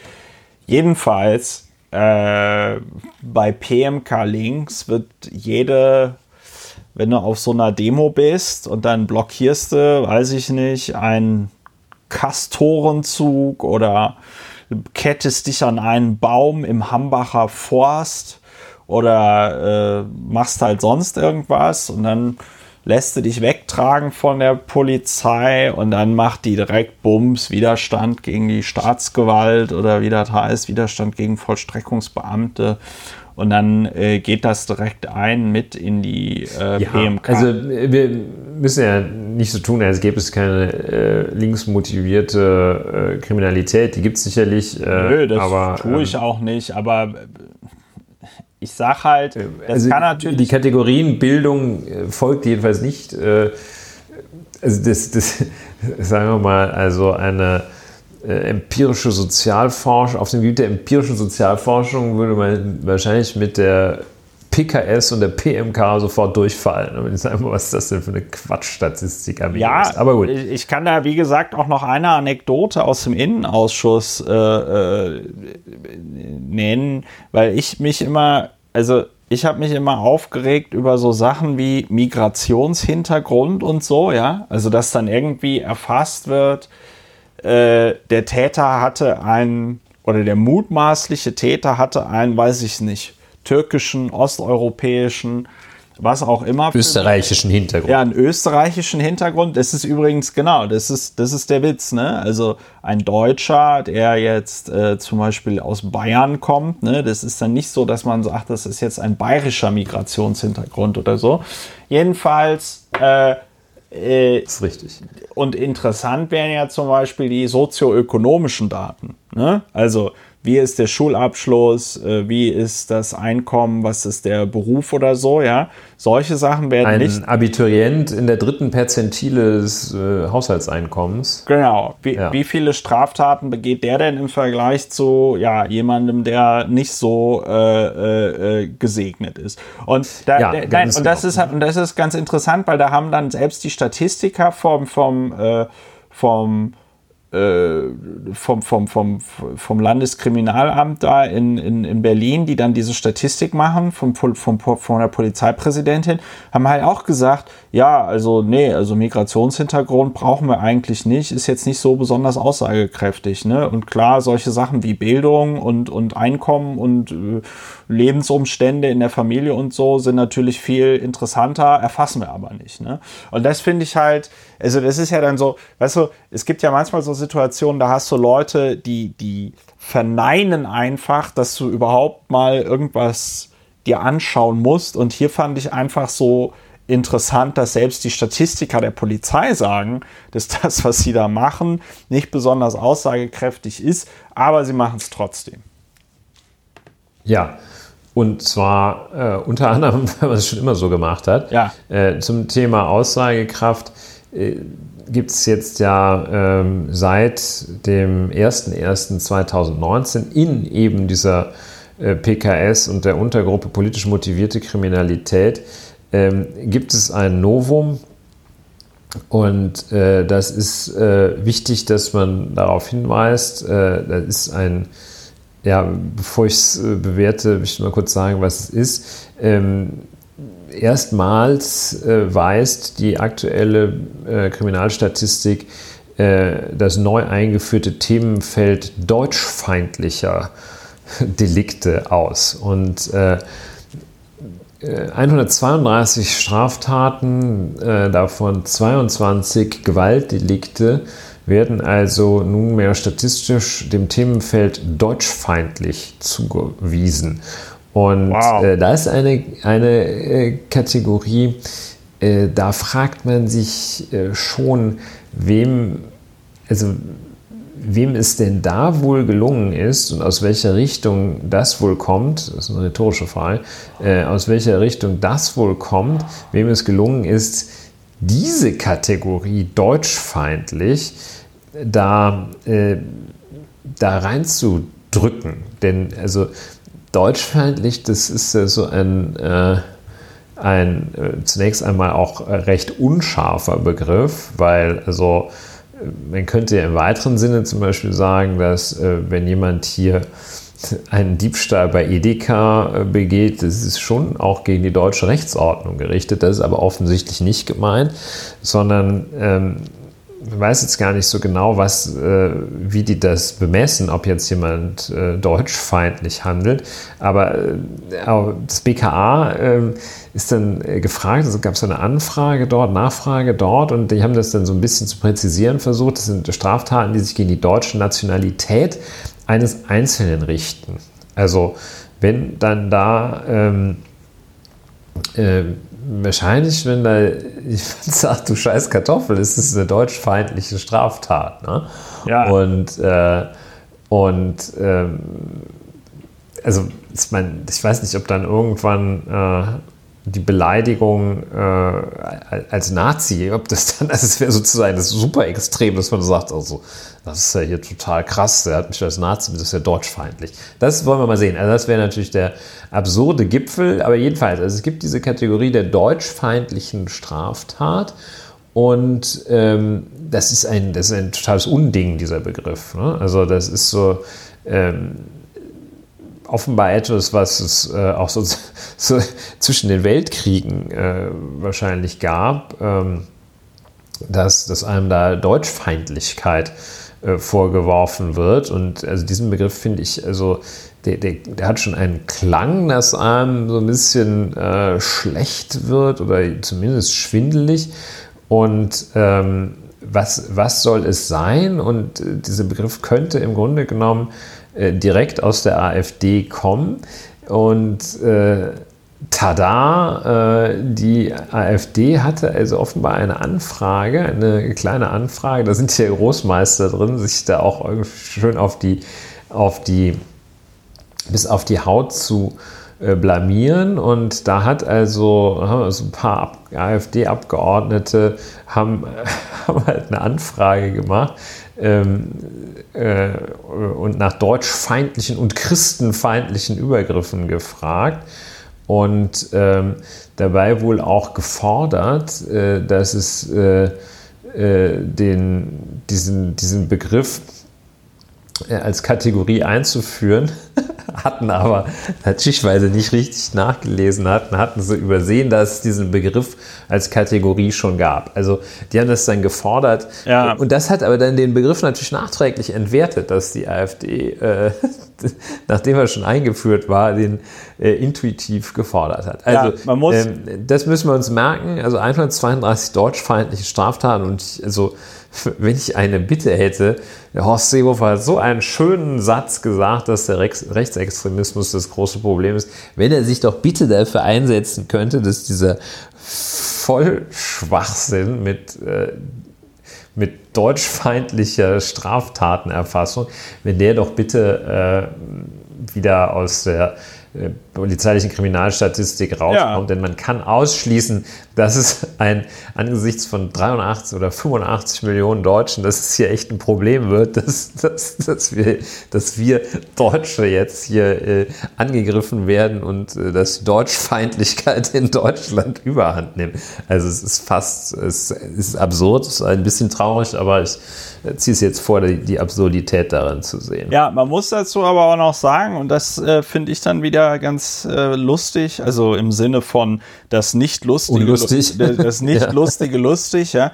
Ähm, äh, auch interessant, ne? Also es gibt äh, stochastischer Terrorismus, gibt es keinen Wikipedia-Artikel, beziehungsweise ich hatte mal einen geschrieben, der wurde von der Community dann richtig, richtig toll ausgebaut und dann wurde er gelöscht. Jetzt gibt hm. es, äh, äh, es gibt aber einen Artikel äh, deutschen Feindlichkeit. Oben drüber steht, die Neutralität dieses Artikels oder Abschnitts ist umstritten. Umstritten ist mein Lieblingswort. Äh, eine Begründung steht auf der Diskussionsseite, bla bla bla. Aber der erste Satz, auch durch drei Quellen belegt, ist, Deutschenfeindlichkeit ist ein in rechtspopulistischen und rechtsextremistischen Kreisen genutztes politisches Schlagwort des strukturellen Rassismus gegen eine weiße Mehrheitsgesellschaft durch Migranten suggerieren und eigenen Rassismus rechtfertigen soll. Und ich glaube, das fasst es eigentlich und auch uneigentlich sehr gut zusammen. was dieses Ja, bescheuerte, schöner Beitrag. was Äh, dieses bescheuerte Konstrukt der deutschen Feindlichkeit ähm, äh, soll. Ne? Also weil äh, ja, das ist ein Unding. Äh, Ne? es Das ist- völlig, ver- ist- völlig verfehlt, dieser es Begriff. ist, es ist, ja, es, es ist schade, dass man es sagen muss, ne? aber es ist halt wirklich ausgeschlossen, dass du jetzt hier in Deutschland aufgrund deiner, deines Deutschseins in irgendeiner Form diskriminiert. diskriminiert wirst. Im Gegenteil, ähm, wenn es eine Kauft nicht bei Deutschen. Ja, wenn es, wenn es eine Diskriminierung von Deutschen gibt, weltweit, dann eine Positivdiskriminierung, also dass sie bevorzugt werden. Und das ist angesichts dessen, wie das nationalsozialistische Deutschland insbesondere durch Europa wütete, ähm, ist es eigentlich eine bemerkenswerte Leistung, dass wir noch immer so einen guten Ruf Ja, als es ist ein Deutsche haben, Also auch wenn, weltweit.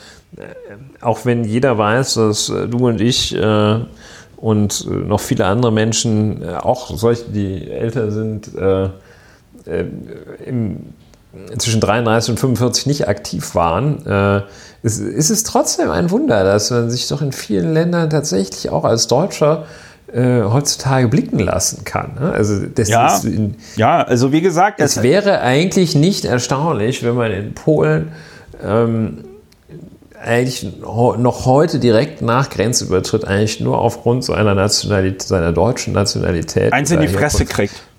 sofort einfach mal Einfach eins in so. Sie sind Deutscher, Sie kriegen jetzt noch eins in die Fresse. Und, und eigentlich also- in einer gerechten, in einer gerechten Welt würde mir man doch egal, wenn du nichts gemacht genau, hast. in Meine einer Vorfahren gerechten Welt würde gemacht. man als Deutscher sagen, ja, Sie haben recht.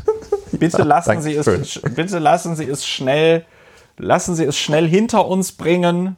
Sie haben recht. Requiem. Nein, aber das ist, äh, du hast da vollkommen recht. Deswegen, ich hatte ja vorhin, als ich das mit der Reisewarnung und dass die aufgehoben wird und dass du dann da in Griechenland bist und äh, dich darüber beschwerst, dass der Kellner kein Deutsch kann, ähm, das hat ja tatsächlich einen ersten, ernsten äh, Hintergrund, weil es mich ja tatsächlich pikiert. Also ich weiß nicht, wie es dir geht. Das ist jetzt hier so ein kleines, ähm, ähm, ein kleiner Exkurs, Urlaub als Deutscher, aber ähm, mir ist das, mir ist das immer hoch, mir ist das, Urlaub als Deutsch. nein, mir ist das immer, mir, ein schöner mir ist das, mir ist das hoch, mir ist das einfach hochgradig unangenehm, wenn du in ein fremdes Land fährst und dann auf einmal dort die Leute in Restaurants, im Hotel oder sonst wie äh, Deutsch sprechen. Also, dass mal, dass alle irgendwie ein bisschen Englisch sprechen oder so, okay, ja. Einfach aus Pragmatismus, weil du sagst, okay, Englisch, das ist irgendwie die Sprache, die sprechen wahrscheinlich alle, ja. Ähm, aber, aber das dann halt wirklich, das dann halt wirklich flächendeckend auf Kreta im, im, im ganzen, sag ich mal, Tourismusbereich flächendeckend Deutsch gesprochen wird. Ähm, und die Deutschen dann da halt irgendwie rumlaufen, als wäre das, äh, ja, weiß ich nicht, ein, ein Teil von Deutschland, ja. Und dann da irgendwelche, also das Allergeilste sind dann so Tierärzte, weil griechische Tierärzte, die dann, die dann ihre Schilder, die dann gespannt. ihre Schilder da auch auf Deutsch hängen haben. Und du es dir genau vorstellen kannst, wie also der, der Germane mit seinem, mit seinem deutschen Schäferhund auf Kreta Urlaub macht und dann hat Pfiffi, weil, weil man ihm, weiß ich nicht, die Mercedes-Platte gefüttert hat, hat er Durchfall und dann muss man erstmal, dann muss man erstmal zu, äh, muss man erstmal zum Kriegt der Pfiffi einen Einlauf genau, vom deutschen krie- Tierarzt? Ja, ja, nee, vom, nee, ja. vom griechischen Tierarzt, der aber dann gefälligst Deutsch zu sprechen hat. Weil das kann ja nicht sein. Der Arzt hat gar kein Deutsch gesprochen. Ja? Nein, also und das ist einfach, das finde ich einfach sehr, sehr unangenehm. Und auch die Griechen hätten, und jetzt ist, hält mal hier wieder die Klammer, auch die Griechen hätten ja ähm, allen Grund dazu, äh, richtig stinke sauer auf die Deutschen zu sein, weil die Frage mit den Reparationen. Manchmal, äh, manchmal, genau, manchmal beschlagnahmen sie ja auch dann äh, ein Goethe-Institut in Athen. Ja, genau. Weil die- weil die- das erweisen sich dann tatsächlich als nicht nur mit Grund sauer zu sein, sondern äh, ja, setze diesen Grund auch Ja, um in nee, tatsächlich. also weil die, weil, die, weil die Frage mit den Reparationen, Bitterness. die Frage mit den Reparationen äh, nach dem Zweiten Weltkrieg ja zwischen Deutschland und Griechenland noch immer nicht richtig geklärt ist. Also die Deutschen stellen sich zwar auf den Standpunkt und sagen, ja, ja, komm, ist alles geklärt, aber äh, die Griechen können, wie ich finde, sehr gute Gründe vorbringen, warum wir denen noch immer Milliarden von Euro schulden. So. Ja, ich äh, bin da jetzt nicht auf, also ich weiß, dass es immer wieder auftritt, auf äh, die Thematik Reparation. Ist sehr, sehr schwierig. Äh, Ja, aber ich, äh, wir, waren, wir, waren ja bei dem, wir waren ja bei dem Thema der- ich überlege-. Ja. Ja, ich überlege, ob das vielleicht schon, wenn man äh, Reparationen für irgendwie nicht von vornherein total abwegig hält, ob das nicht schon auch schon in die Richtung von einer deutschen feindlichen Gesinnung. Haltung und Gesinnung. Sag Gesinnung. Gesinnung, das klingt genau, auch- Gesinnung. Ja. Das gute alte Gesinnung. Ja. Also ich wüsste gerne mal, ähm, ihr müsst mal äh, gucken, ob die Redaktion uns da noch was rausfindet. Ähm, hätte gerne mal ein paar Beispiele von diesen 132 deutschen Feind, Ich glaube, also die Hälfte, die Hälfte, die Hälfte sind wahrscheinlich Julian Reichelt, der sich durch einen Kartoffeltweet beleidigt fühlt. Ja. Also Ja. ich, ich kann also wie gesagt, ich kann mir, ich weiß nicht, was Deutschenfeindlichkeit sein soll. Ähm, Ja, äh, das ist eben in der Tat schwierig. Ne? Das weiß, also das ich verstehe auch nicht, also, aber gut, das ist dann wieder dieses, äh, äh, du hattest ja letzte Woche sehr gut Adorno gebracht mit, ähm, wie hieß das? Äh, der, der, die Studien zum autoritären Charakter. Genau, Studien zum autoritären Charakter. Ich weiß nicht, ob Adorno in diesen Studien zum autoritären Charakter auch irgendwas dazu gesagt hat, dass man zwar einerseits immer nach unten treten muss als Autoritärer und aber gleichzeitig sich immer in so eine Opferrolle rein konstruieren muss, um dann auch noch am besten zu begründen, dass man das ja eigentlich nur macht, aus, aus Widerstand, um sich zu wehren, um sich zu verteidigen. also äh, Adorno spricht da von, äh, von der äh, sadomasochistischen Tendenz des ähm, autoritären Charakters, dass der also einerseits äh, nach unten ordentlich ekelhaft austeilt, äh, indem er äh, Minderheiten äh, diskriminiert und eigentlich am liebsten auch ausrotten möchte. Ähm, einerseits und andererseits aber auch diese selbstquälerische Unterordnung unter ein großes, äh, eine große Persönlichkeit womöglich, eine vermeintlich große Persönlichkeit und eine hehre Idee äh, praktiziert, also diese Unterordnung, diese masochistische Unterordnung, ähm, weil er wahrscheinlich der autoritäre Charakter nur so ertragen kann, äh, wie schlecht es ihm eigentlich geht und wie wenig er vom Leben hat. Ja. Ja, ähm, so, viel, so viel vielleicht dazu, aber das äh, Deutschfeindlich müssen wir, müssen wir im Auge behalten. wir sollten auch, ein, wir sollten, wahrscheinlich eines der großen Probleme der Gegenwart. sollten auch von- Deutschfeindlichkeit in Deutschland. wir sollten auch von sogenannter deutschen Feindlichkeit sprechen. Ja, ja. Ähm, das, äh, Das Schlimme- Ich, ich hoffe, dass, ich hoffe, dass die, die Anführungszeichen hier Ja. äh, hörbar Das sind. Schlimme- Sollten die nicht hörbar gewesen sein, setze ich die jetzt Ja, nochmal das Schlimme- jedes Mal hinterher. Aber äh, ähm, ja, Deutschfeind. Das Schlimme ist ja, Deutschfeind. das Schlimme ist ja, dass die, ähm, und da haben wir jetzt im Grunde genommen Full Circle zu George Floyd, wenn das Thema oder ein Thema der heutigen Sendung Rassismus ist, ähm, dann ist ja diese sogenannte Deutschfeind, Deutschenfeindlichkeit ein Vehikel, um tatsächlich erlebten Rassismus zu relativieren und zu entwerten. Ne? Also die äh, Black Lives Matter Bewegung erlebt das ja immer in dem Moment, in dem dann ne, George Floyd wird ermordet und dann sagen sie Black Lives Matter und dann kommen irgendwelche rechten Sprallos um die Ecke und sagen All Lives Matter. Ne? Mhm. Und äh, also das ist, ich weiß gar nicht mehr, in welchem Zusammenhang ich das gelesen habe. Ob da war wahrscheinlich Twitter. Ich muss gucken, ob ich das dann nochmal genau finde. Aber diese, diese Vorstellung, weiß ich nicht, äh, ein Haus brennt und bevor du zu dem Haus fährst, wo es brennt, fährt die Feuerwehr nochmal zu allen anderen Häusern und sagt, alle Häuser, all houses matter. Ja?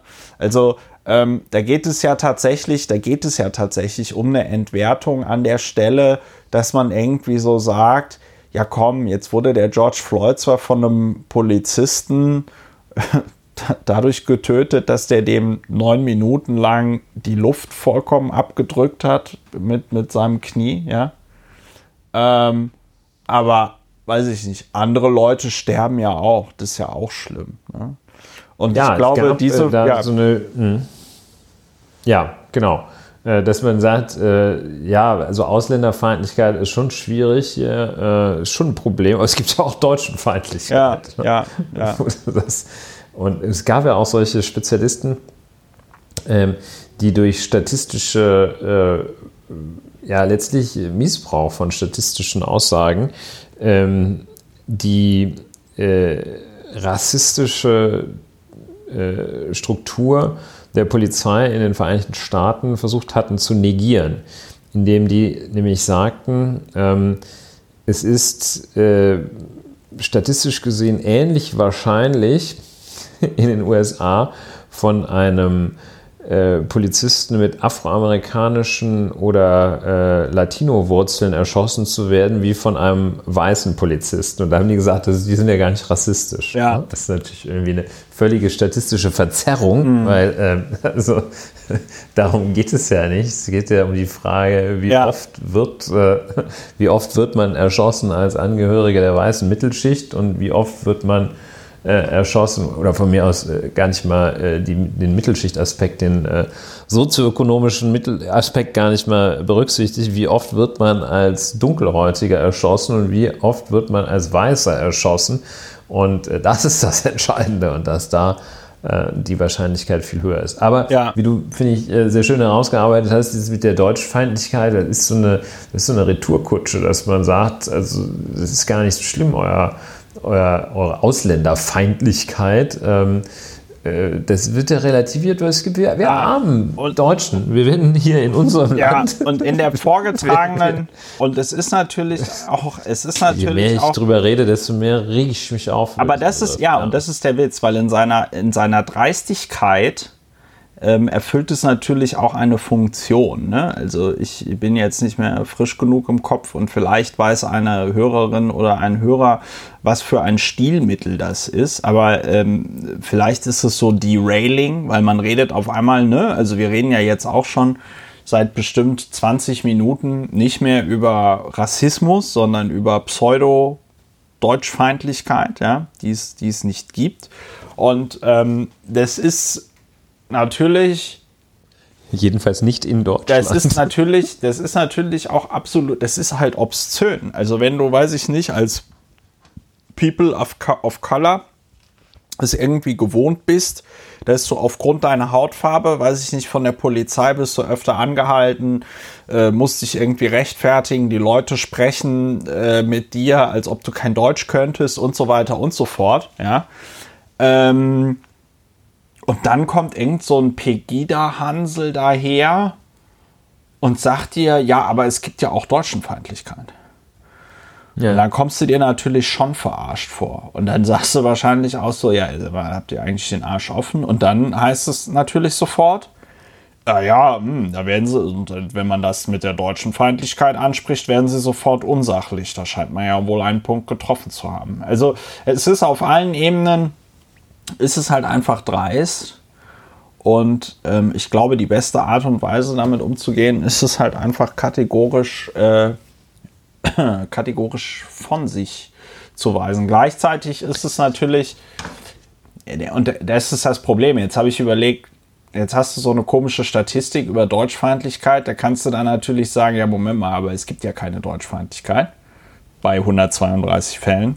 Dann kommen natürlich die Sprallos wieder und sagen, ja, ja, das liegt ja daran, dass die ja, Statistik gefälscht ist. Ne? Also es ist halt, es ist halt ein Fass ohne Boden, weil die Leute, die diese, die diese, die, die das als Vehikel benutzen in ihrer Argumentation, denen geht es ja nicht tatsächlich um, um Wahrheitsfindung, ne? sondern denen geht es um, ja, geht es darum, irgendwie politisch Gewinn aus irgendwas zu schlagen.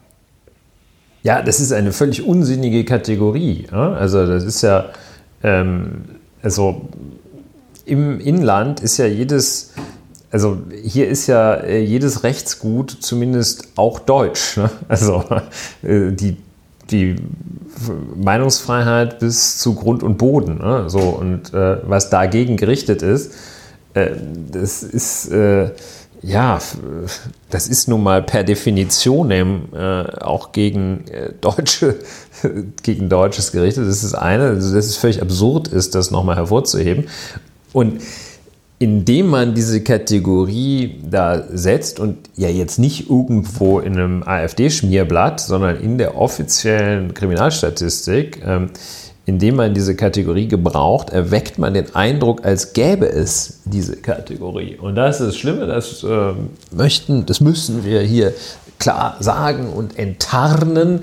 Äh, das gibt es nicht. Es gibt keine deutschfeindlichen Straftaten in Deutschland. Also es gibt vielleicht, äh, wenn man ähm, wenn man durch Krakau geht äh, und da zusammengeprügelt wird, ähm, weil man Deutscher ist, was, wie gesagt, möglicherweise kann man es auch verstehen, aber jetzt mal unabhängig davon, ob man das versteht, das ist dann vielleicht deutschfeindlich. aber nicht hier in Deutschland. Und auch nicht, wenn mir einer, ähm, einer in äh, Neukölln, äh, der türkischer Abstammung ist, wenn der mir sagt, du scheiß Deutscher, ist nicht deutschfeindlich. Das ist einfach so.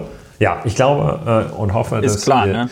diesen, diesen, ist klar, ne? Ist klar. Dass wir diesen Begriff, Wir lehnen klar, ihn ab. äh, Dass, dass wir den äh, hoffentlich jetzt fer fertig gemacht Wir haben, haben den den, wir haben Begriff. den zerstört. So, aber äh, nochmal ganz kurz äh, Habe nachgereicht. ich Besseres zu tun. Ja, habe ich echt Besseres zu tun. Also, aber nochmal nachgereicht. Äh, die Washington Post hat jetzt nochmal eine Statistik veröffentlicht zu äh, getöteten. Deutschfeindlichkeit. Ja, zu Deutschfeindlichkeit, nein, zu getöteten Weltweit. Menschen äh, Okay, von US äh, von US-Polizisten und ähm, es ist tatsächlich so, dass in absoluten Zahlen von der US-Polizei mehr äh, Weiße als Schwarze getötet werden. Ja, wenn du aber das Verhältnis dir anschaust, wie viele Schwarze leben in den USA, nämlich 42 Millionen, und wie viele Weiße leben in den USA, nämlich 197 Millionen, ja, dann werden, wurden seit 2015 von der US-Polizei einfach mal äh, dreimal so viele Schwarze erschossen im Verhältnis zur Gesamtbevölkerung wie Weiße. So. Ja. Dann ist es auch egal, ob da schwarze und Latino-Polizisten äh, äh, gleich viel wie weiße Polizisten erschossen haben von den Schwarzen. Es ist trotzdem überproportional. Ja, man sollte vielleicht auch Statistik äh, doch etwas, äh, Ja, der Punkt, etwas forcierter der Punkt, beibringen. der Punkt ist ja, das sind ja alles fromme Wünsche. Wir haben es jetzt in verschiedenen Zusammenhängen hier in diesem Podcast, nicht nur in dieser Folge, sondern auch früher gesagt. Es gibt ja leider Teile dann äh, in dieser Bevölkerung, äh, die dann an solchen Debatten teilnehmen, denen es ja nicht tatsächlich um einen Erkenntnisgewinn geht, Ja. sondern einfach Es darum, ihre rechte Agenda rauszuhauen. Ja, da, da, da sind wir fast bei einer Überleitung, wo wir so sagen, Statistik und Leute, die, ähm, denen es gar nicht um die Sache geht, Ja. sondern die ähm, einfach nur irgendwie mal ein bisschen Randale haben wollen und ein bisschen rumkrakehlen wollen. Da sind wir ja bei dem, äh, bei dem Wettstreit Bild gegen die Wissenschaft. Bild gegen Also- den Rest der Welt. Bild gegen den Rest der Welt, Bild gegen Ähm, Bild gegen Vernunft, Bild gegen äh, Die Gravitation. Bild gegen äh, ja gegen das Meinungsdiktat und so. Ähm, Es, Ja. ist, es ist auf jeden Fall. Es ist schwierig. es ist schwierig. Aber vielleicht sollten wir mal. Du, du wolltest ja das Thema bringen. Hast du eine. Hast du denn eine schöne Einleitung? Ja, ich will es mal versuchen. Es gibt ja den berühmten, tatsächlich inzwischen berühmten Professor äh, Dr. Christian Drosten, Leiter äh, der Virologie äh, der Charité Berlin, äh, also eines großen Universitätsklinikums. Äh, Herr Professor Drosten, äh, bekannt durch die Corona-Pandemie und ähm, seinen Podcast und seine Stellung als Leiter des, eines führenden Instituts auf dem Gebiet in einem führenden Klinikum in Deutschland und das äh, international auch nicht unbedeutend ist. Äh, Christian Drosten, bekannt, International weil er- anerkannt, muss man auch mal dazu ja, was sagen. und äh, er erklärt den Leuten mit einfachen, verständlichen Worten, ähm, versucht er den Stand der Wissenschaft und die wissenschaftlichen Erwägungen zu erläutern in diesem Podcast und berät ähm, äh, aufgrund seiner Stellung als Wissenschaftler ähm, auch äh, die Bundesregierung äh, beim Umgang mit der äh, aktuell, aktuellen Pandemie. Was für eine Ja, Pandemie, Ulrich? Da musst du mir noch mal kurz erklären, was du damit meinst. Haha, kleiner Spaß. Was ist eigentlich dieses, was ist dieses Corona von dem Was ist dieses Covid? Und- ich kann das auf meinem iPhone nicht abspielen, das Covid. Was muss ich da installieren? Corinna. Corinna. Und also anders als das Robert-Koch-Institut leitet er keine, äh, kein staatliches Institut, sondern eben ähm, ein, äh, keine staatliche Einrichtung, sondern das Institut einer wissenschaftlichen Einrichtung. Wie gesagt, der äh, Charité Berlin. Äh, Herr Professor Dr. Drosten äh, ja, gibt sich äh, auch äh, so etwas bodenständig. Am Anfang hat er dann immer gesagt, ja, dass er dann irgendwie mit dem Fahrrad von seinem Institut zu Jens Spahn gefahren ist und sowas. Ähm, und ähm, so äh, sieht so ein bisschen, das ist auch noch keine Meinung, äh, das ist nicht objektiv betrachtet, sieht so ein bisschen zerknautscht aus, sieht so ein bisschen gemütlich aus, ne? ist also ähm, mittleren Alters, 48 Jahre alt und in aller Munde und auf vielen Mattscheiben, wie man früher sagte, als es noch Fernsehen gab. Ähm, Herr Dr. Dro Professor Dr. Drosten, in seinem Institut haben Sie eine Studie gemacht, die sich damit befasst hat, äh, mit der Infektiosität, also wie ansteckend sind. Ähm, Eine Vorstudie. ja, also er hat eine Studie durchgeführt. Ähm, Achso, ja. Design, Eine Studie, äh, ja, und- stimmt. Und er hat eine Vorstudie da dann dazu veröffentlicht. ja, hat er das Entschuldigung. veröffentlicht. Äh, und also sein Institut, diese, diese kleine Forschungsgruppe, hat es veröffentlicht äh, als äh, in der Tat sogenannte Vorstudie. Das sind so, das sind in der Wissenschaftswelt, äh, wo ja äh, die, der Grundsatz dieser Peer Review gilt, dass du deine Studien also erst dann veröffent richtig, ver richtig veröffentlichst, Ja. ähm, wenn das durch die kritischen Augen äh, vieler Kollegen gegangen ist. Es ist äh, im Übrigen äh, in der Rechtswissenschaft, äh, glaube ich, kann man auch schon mal sowas publizieren. Das ist auch nicht so wichtig. Aber äh, da eigentlich erst richtig publiziert, äh, wenn es äh, sozusagen die Approbation der Kollegen erhalten hat.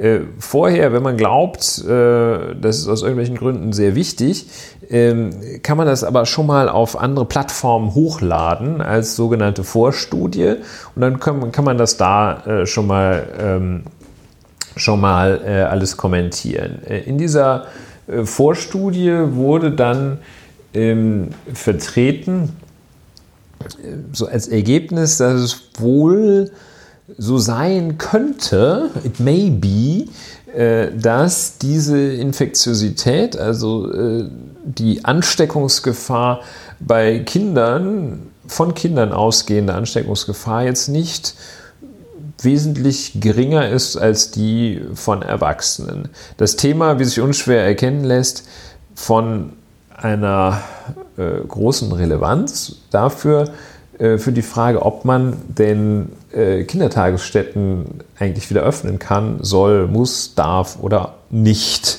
ob das Risiko vertretbar ist. Ähm, Herr Professor Drosten hatte sich äh, ähm, wohl äh, dafür. Ja, okay, das, das muss ich gleich nochmal kurz ein bisschen äh, präziser machen. So, es äh, begibt sich dann, äh, dass Herr, Herr, Professor Drosten plötzlich in seinem E-Mail-Postfach so gegen 15 Uhr an einem Tag ein, eine recht kurze äh, Mail eines Bild-Zeitungsredakteurs vorfindet, in dem er bis 16 Uhr Gelegenheit zur Stellungnahme erhält, ähm, ob denn mit seiner Studie alles so in Ordnung ist. Und da werden ein paar Zitate von Wissenschaftlern oder vermeintliche Zitate von Wissenschaftlern angeführt.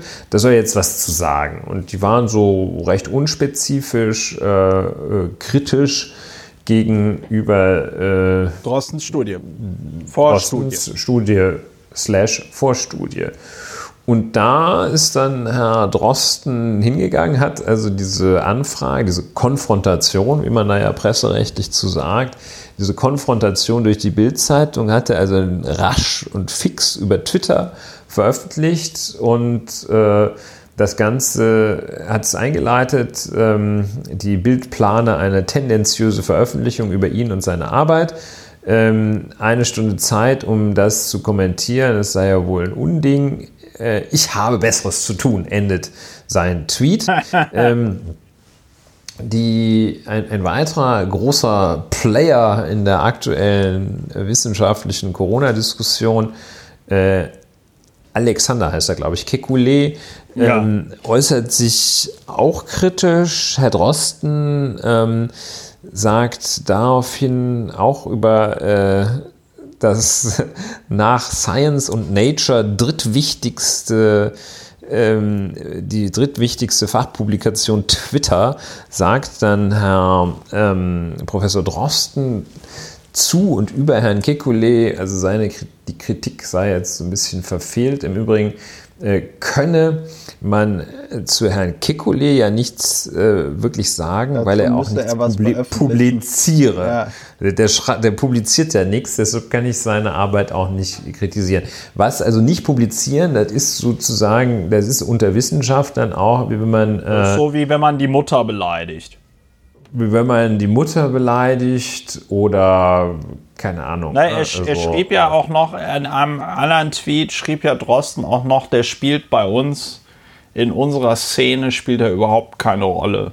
Und damit wurde er dann also wie soll man das sagen? Er wurde schon, da hat er ihn ziemlich rasiert. In Paris ne? kennt den keiner. Ja, das ist. Ähm, Claudia kennt ihn auch Claudia nicht. kennt ihn auch nicht. Also das war und, wirklich. Ja, jedenfalls. Also, und dann, also äh, schon anderthalb Stunden nach dieser Konfrontation äh, durch die Bildzeitung veröffentlicht die einen äh, Artikel, äh, der ähm, den, die Überschrift und so den Tenor hat, äh, äh, also Kita-Schließung, äh, völlige Überreaktion, Drosten, äh, völlig auf der falschen Spur.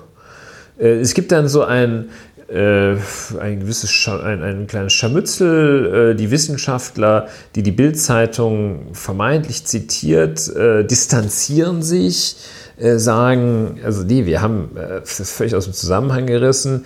Ähm, andere äußern äh, Kritik an äh, einzelnen äh, Bestandteilen dieser Studie, vor allem die Statistiker unter statistischen Gesichtspunkten wird ähm, Kritik an der Studie geäußert, die sich wohl insbesondere darauf fokussiert, dass die, äh, die Prüfgruppe äh, so in, in Zehnerabstände äh, eingeteilt wurde äh, in, in so, so, kleine Alterskohorten. Also da jedenfalls äußern, wird da Methodenkritik dran geäußert. Und ähm, es baut sich auch ein, in der Medienlandschaft ein Gegner äh, zur Bildzeitung auf. Also die, die Gegenpartei nimmt dann der Spiegel ein. Und äh, der Spiegel ist das Hausorgan von Herrn Drosten. Und die Bildzeitung ähm, ja, ist äh, das Sprachrohr aller Leute, die ähm, die es besser wissen als die Wissenschaft und schon immer, die schon immer gesagt haben, da ist irgendwas faul an dieser Wissenschaft, die wollen uns doch da nur hinters Licht führen. Ja, es entspinnt sich also dieser, ähm, dieser Streit und warum ähm, warum redest du jetzt? Das, genau, warum, warum, warum rede ich da? Was, was, was, warum geht? rede ich darüber? Geht? Und ähm, warum auch so lange? Ja, es ist eine ähm, eine, ähm, also erstmal empfinde ich das als, eine, als ein interessantes äh, Phänomen, dass ähm, Wissenschaft jetzt so behandelt wird, wie man das ansonsten aus äh, dem Fußball oder aus Klatsch, Klatschspalten kennt. Das ist so ähm, personalisiert Human Interest, als ging es da jetzt irgendwie ähm, um äh, äh, darum, dass äh, Princess Kate und Princess Meghan ähm, sich irgendwie nicht leiden können. Ähm, so wird jetzt hier eine wissenschaftliche Auseinandersetzung, ähm, einfach eigentlich nur ein wissenschaftlicher Diskurs weil die haben sich nicht in den Haaren. Da sagt keiner, ey, Drosten, du hast die Studie gefälscht oder sowas, sondern da sagt der eine, äußert Kritik an einzelnen methodischen Aspekten ähm, und an, an, einzelnen Teilen des Studiendesigns. Ja, und, und vor allem. Der andere, nee, ich finde das schon trotzdem aussagekräftig. Nee, und, und, dann sagt der andere, ja, aber wenn du hier nochmal irgendwie eine Normalverteilung gegen äh, diese Perzentilkorrektur rechnest, äh, dann sieht es doch, und dann sagt der Drost, nee, das haben wir gemacht und dann legen wir noch ein bisschen nach. Und so. Ja, und so. man muss und dazu. Das dann so, als ging es hier jetzt äh, irgendwie äh, Villa Riba gegen Villa Bajo. Ja, und man muss dazu aber auch nochmal sagen, und das ist, glaube Deshalb rede ich darüber. Und das ist, und das ist ja auch etwas, was dann natürlich in der Berichterstattung, also wobei es natürlich auch schon irgendwie absurd ist, das, was die Bild da macht, als Berichterstattung zu bezeichnen. Aber ähm, die, es geht da ja am Ende des Tages, unterhalten sich dann diese Statistiker und, und, und Virologen und wer auch immer, die dann sich zu dieser Vorstudie äußern. Ähm, unterhalten die sich ja in ihrer Secret Traded Language beziehungsweise in ihrer Fachsprache und dann äußern sich dann da halt auch, sag ich mal, Koryphäen auf dem Gebiet. Also äh, ich reiche das nach, aber auf dem, äh, auf dieser Plattform Medium hat so der britische Statistikpapst so ein so einen Artikel veröffentlicht, wo er gesagt hat, ja, also er würde empfehlen, die Studie sofort zurückzuziehen, ja. Mhm. Einen Tag später hat er getwittert, ja, ich habe jetzt mit dem Drosten drüber geredet, äh, die berücksichtigen jetzt meine Kritik, alles gut. Ne? Und da merkt man aber auch, dass scheint eine Szene zu sein, die eine, ja, die sich dann doch wohl einer sehr deutlichen und harten Sprache bedient, die in deren, weiß ich nicht, kleinen Gruppe von 100.000 Leuten, die dann irgendwie sowas sich überhaupt reinpfeifen und was dazu sagen, ja, da ist so ein Umgang dann halt Usus, insbesondere wenn du, weiß ich nicht, der Statistikpapst bist und das sowieso nicht gewohnt bist, dass dir überhaupt jemand widerspricht, ja. Ähm, und diese Sprache wird dann eins zu eins genommen und, aus dem, und vollkommen aus dem Zusammenhang zitiert. Weißt du, das kommt noch straf, das kommt noch strafverschärfend hinzu. Das ist irgendwie so, als würdest du weiß ich nicht, wenn Angela Merkel am Frühstückstisch zu ihrem Ehemann sagt, boah, und heute muss ich mich wieder mit, weiß ich nicht, dem Seehofer der Arschkrampe treffen oder so. Und dann würdest du das nehmen und direkt groß raushauen. Angela Merkel bezeichnet Horst Seehofer Ja, als Arsch, Arschkrampe. Ja. Und also der, der Umstand, dass, ähm, was mich da auch fasziniert daran ist, dass, äh, dass, dass da ganz gezielt äh, bei einem Thema, das ähm, above the pay grade of Bildzeitung liegt, also auch einfach oberhalb des Niveaus einer Boulevardzeitung liegt. Ne? Das kann man so im, auf den Wissensseiten der FAZ äh, ist es vielleicht äh, diskutiert, aber jedenfalls nicht in der Bildzeitung, jedenfalls äh, jenseits oberhalb des Bildzeitungsniveaus, sich dann aber trotzdem ein Thema raussucht und da so eine richtig fette Breitseite gegen eine der führenden Gestalten auf, auf persönlichem Level schießt. Also das heißt, dass die Bild-Zeitung dann so eine Kampagne gegen diesen äh, Professor Drosten fährt, ähm, ob der ja, die wissenschaftliche Arbeit zu beurteilen, das steht ja uns äh, auch nur gering oder steht uns auch nur ein bisschen mehr als der Bildzeitung zu. Ähm, das wollen wir auch gar nicht tun. Aber die äh, dann ähm, bei dieser ja irgendwie vom Charakter her auch so etwas abwägenden Gestalt, ähm, der äh, völlig unpolarisierend jedenfalls außerhalb seiner wissenschaftlichen Szene völlig unpolarisierend auftritt, den versucht diese Bildzeitung dann so derartig anzuschießen. Und äh, ich, das lässt doch darauf schließen, dass es denen einfach darauf ankommt, irgendwas und völlig egal was, einfach mal brennen zu sehen. Naja, also und, es geht, äh, es geht, äh, im Englischen gibt es das schöne Wort, das gibt es irgendwie im Deutschen nicht, gibt es diesen schönen Begriff Character, äh, Character Assassination. Ja?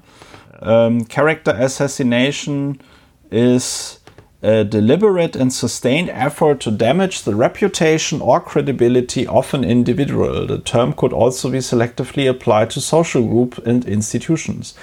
Agents of character assassinations employ a mix of open and covert methods to achieve their goals, such as raising false accusations, planting and fostering rumors, and manipulating information. Und ich glaube insbesondere ähm, dieses manipulating information äh, ist ja genau das, was jetzt hier die Bild äh, betrieben hat. Und ich glaube, es geht, es geht einfach äh, darum, oder wenn man das jetzt mal interpretieren müsste, war das der Versuch der Bild-Zeitung in dieser Corona-Debatte wieder, sage ich mal, Deutungshoheit zu gewinnen, wieder kampagnenfähig zu werden. Ja. Und äh, ja, wen schießt man da an? Denjenigen, der die Corona-Debatte dominiert. Und zwar nicht, weil der Drosten jetzt, weiß ich nicht, so viele Follower auf Twitter oder YouTube oder sonst was hat, sondern weil er eben einfach mal international ein anerkannter Experte ist im Bereich Virologie und man deswegen auf ihn hört und deswegen auch die Bundesregierung auf ihn hört und deswegen auch die Politik auf ihn hört. Ja, und es ist natürlich doof, wenn man die Bild-Zeitung ist und selber die Agenda setzen will. Ja, wobei ich diesen Begriff auf ihn hört, äh, ich weiß nicht, wie du ihn meinst. Ähm, also ich, ich empfinde jedenfalls Beratung äh, durch die Wissenschaft als äh, etwas anderes, als dass äh, die Politik auf die Wissenschaft hört, sondern sich äh, naja, auf ihn hört man, macht, auf ihn hört man ich jetzt ihm zuhört. ja. meine ich jetzt tatsächlich einfach, weißt du, äh, es gibt ja auch Wissenschaftler, die sagen, liebe Bundesregierung, wenn wir nicht sofort alles CO2 aufhören auszustoßen, sterben wir alle an der Klimaerwärmung. Auf diese Politiker, ach, auf Ja, diese die hören- Forscher hören die wird nicht. halt nicht gehört. Der Ja. Drosten sagt, Leute, Kinder sind wahrscheinlich genauso infektiös wie Erwachsene.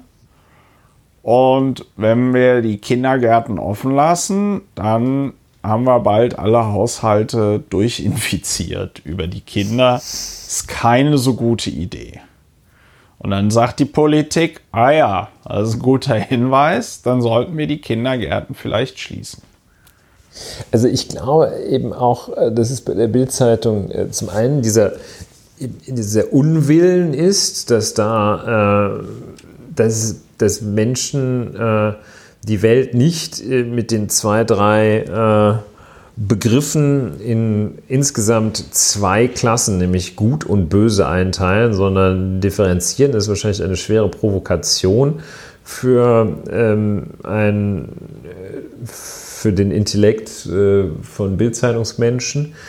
Ähm, und dass äh, auch so diese ja, letztlich ja auch diese Anmaßung dann gleichzeitig im wissenschaftlichen Diskurs noch mitzumischen. Also da als Obergutachter zwischen, äh, bei, bei, der Auseinandersetzung zwischen äh, weltweit führenden Virologen, Epidemiologen und sonst was, die die äh, mit wie harten Bandagen auch immer, äh, jedenfalls führen, da dann als Obergutachter in Gestalt der Bildzeitung aufzutreten, das ist auch so eine, so eine Anmaßung, als könne man einfach, äh, wenn man nur mal ein bisschen googelt, äh, kriegt man alles hin. Also das heißt, diese Expertenfeindlichkeit, die da draus spricht äh, ja. und diese fehlende Anerkennung, dass Experten ähm, die sind ja nicht, äh, niemand sagte, dass Experten per se äh, klüger sind oder höhere kognitive Fähigkeiten äh, insgesamt haben, aber die können halt bestimmte Sachen besser.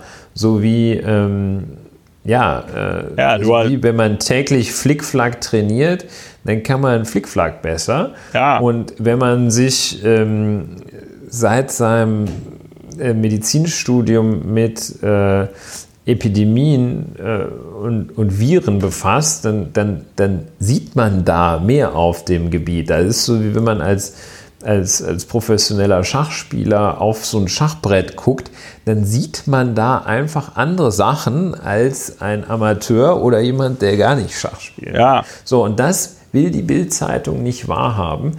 Und das ist auch gleichzeitig, also ich meine, ich bin jetzt nicht der Entdecker davon, dass die Bildzeitung ein Gefahrenpotenzial birgt, aber das ist nochmal eine neue, auch mal ein neuer Move, ähm, jetzt die Wissenschaft da anzufahren und dann eben diesen Move ähm, auf jemanden, der irgendwie, glaube ich, total mehrheitsfähig ist. Also ich, ich, denke mal, in einer Umfrage wird äh, Herr Professor Drosten wird so Werte von 60, 70 Prozent äh, Sympathiewerte ja, also der erreichen. Ist ja, der ist ja super. Den dann anzuschießen, ne? der ist, halt irgendwie der, krass. Der ist super, der ist auf jeden Fall super unkontrovers, weil äh, ich meine, was will man auch, was will man auch gegen einen Mann sagen, der beruflich eben der Beruf, dessen Beruf es ist, Leute davor zu beschützen, an einer schlimmen Krankheit zu sterben. Ja, also ich meine, was will man, was will man gegen einen solchen Menschen haben? Ich weiß nicht, was der viel für Musik hört. Vielleicht hat er einen schlechten Musikgeschmack oder so, das kann ja alles sein. Aber also du kannst ja nicht ernsthaft sagen, oh nein, da ist dieser Mann, der will uns, der will verhindern, dass ich weiß wir nicht, was der im Schilde an einer, der will verhindern, dass wir an einer unbekannten Krankheit sterben. Das ist nicht gut. Das, da muss man gegen vorgehen. Und deswegen ist dieser ganze Angriff so absurd. Und was ich, und da würde ich nochmal drauf hinaus wollen, was ich leider, leider, leider, leider so schade. Leider. Leider. Was ich leider so schade finde ist, oder nicht leider so schade, ist auch eine falsche Formulierung, aber was ich wirklich schade finde, ist, wie der, wie der Spiegel darauf reagiert hat. Weil man kann natürlich nach dieser Bildnummer und wie das alles gelaufen ist und dem ganzen Medienspektakel kann man natürlich den Drosten auf den, äh, auf den Titel packen. Ne? Aber dann die Überschrift zu wählen, verehrt und verhasst, der Glaubenskrieg um den Virologen Christian Drosten, da muss ich halt irgendwie sagen, super gut 100 Punkte, liebe, lieber Spiegel, vollkommen auf das Narrativ, das die Bild dort aufgebaut hat, äh, eingegangen. Weil es, es, gibt, es gibt keinen Glaubenskrieg. Also es gibt, es gibt, es gibt die, die, der, die Kategorie Glauben hat in der in dieser Corona-Pandemie nichts zu suchen. Die hat in der wissenschaftlichen Auseinandersetzung mit einem neuartigen Virus nichts zu suchen.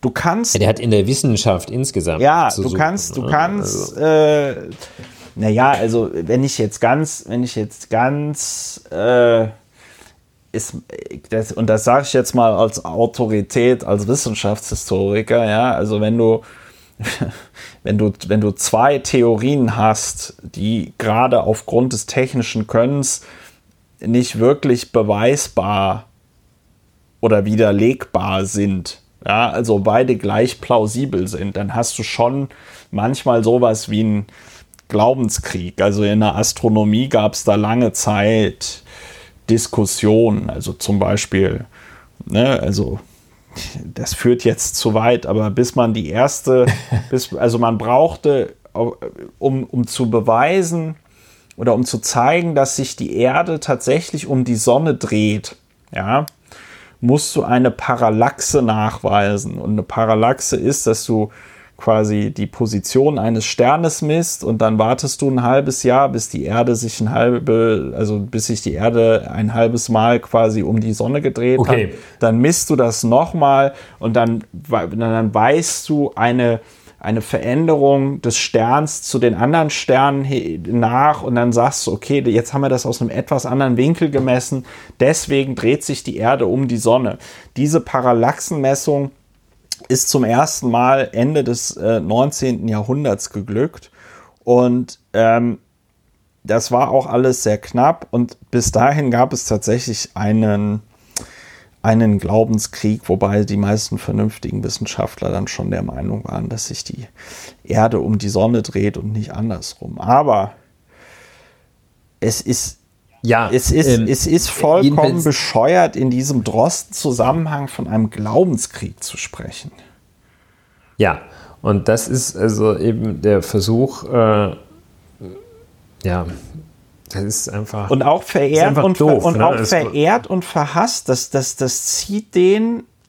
Und das war ja das Gute, was du noch mal am Anfang gesagt hattest. Äh, äh, das ist auf einmal so ein Personality-Ebene. So dieses, ähm, ne, also die, die, die Megan und die Kate, die verstehen sich nicht mehr, weil die Queen hat die Kate lieber als die Megan. Und äh, was hat äh, Kim Kardashian jetzt zu ihrer jüngeren Schwester gesagt oder whatever? Ever. Ja, oder eben bei so Trivialveranstaltungen oder bei, bei so Veranstaltungen wie, wie trivial will ich nicht mehr sagen, also wie, wie, wie im, im Profifußball, wo dann noch irgendwie der, der Hönes den Manager von, äh, von Dortmund nicht ab kann oder sowas. Ja. Also, wo, wo du noch so ein bisschen Personality anreicherst. Aber das ist ja gerade nicht das, was man ja. in der Wissenschaft braucht und was da äh, gemacht wird. Und das ist also der Versuch, glaube ich, diese, diese Wissenschaftlichkeit, die sich hier so ein bisschen Bahn gegriffen hat, ähm, der versucht das auch wieder zurückzudrehen. Ja, es das geht gefällt um das, das gefällt natürlich der Bild nicht. Das ist auch schädlich für das Geschäftsmodell. Also Menschen, die klüger werden ähm, und Menschen, die andere Menschen klüger machen, das äh, bekämpft Bild per se. Und das ist ja nicht nur Bild, äh, sondern das ist eine ganze Gruppe von Menschen, die das einfach Mist finden, dass die Leute klüger werden. Ja. Die Leute werden klüger. Und, und, die Leute werden, ob er nun recht hat oder nicht, ob seine Studien super sind oder Fehler haben, im Zweifel haben sie natürlich auch Fehler.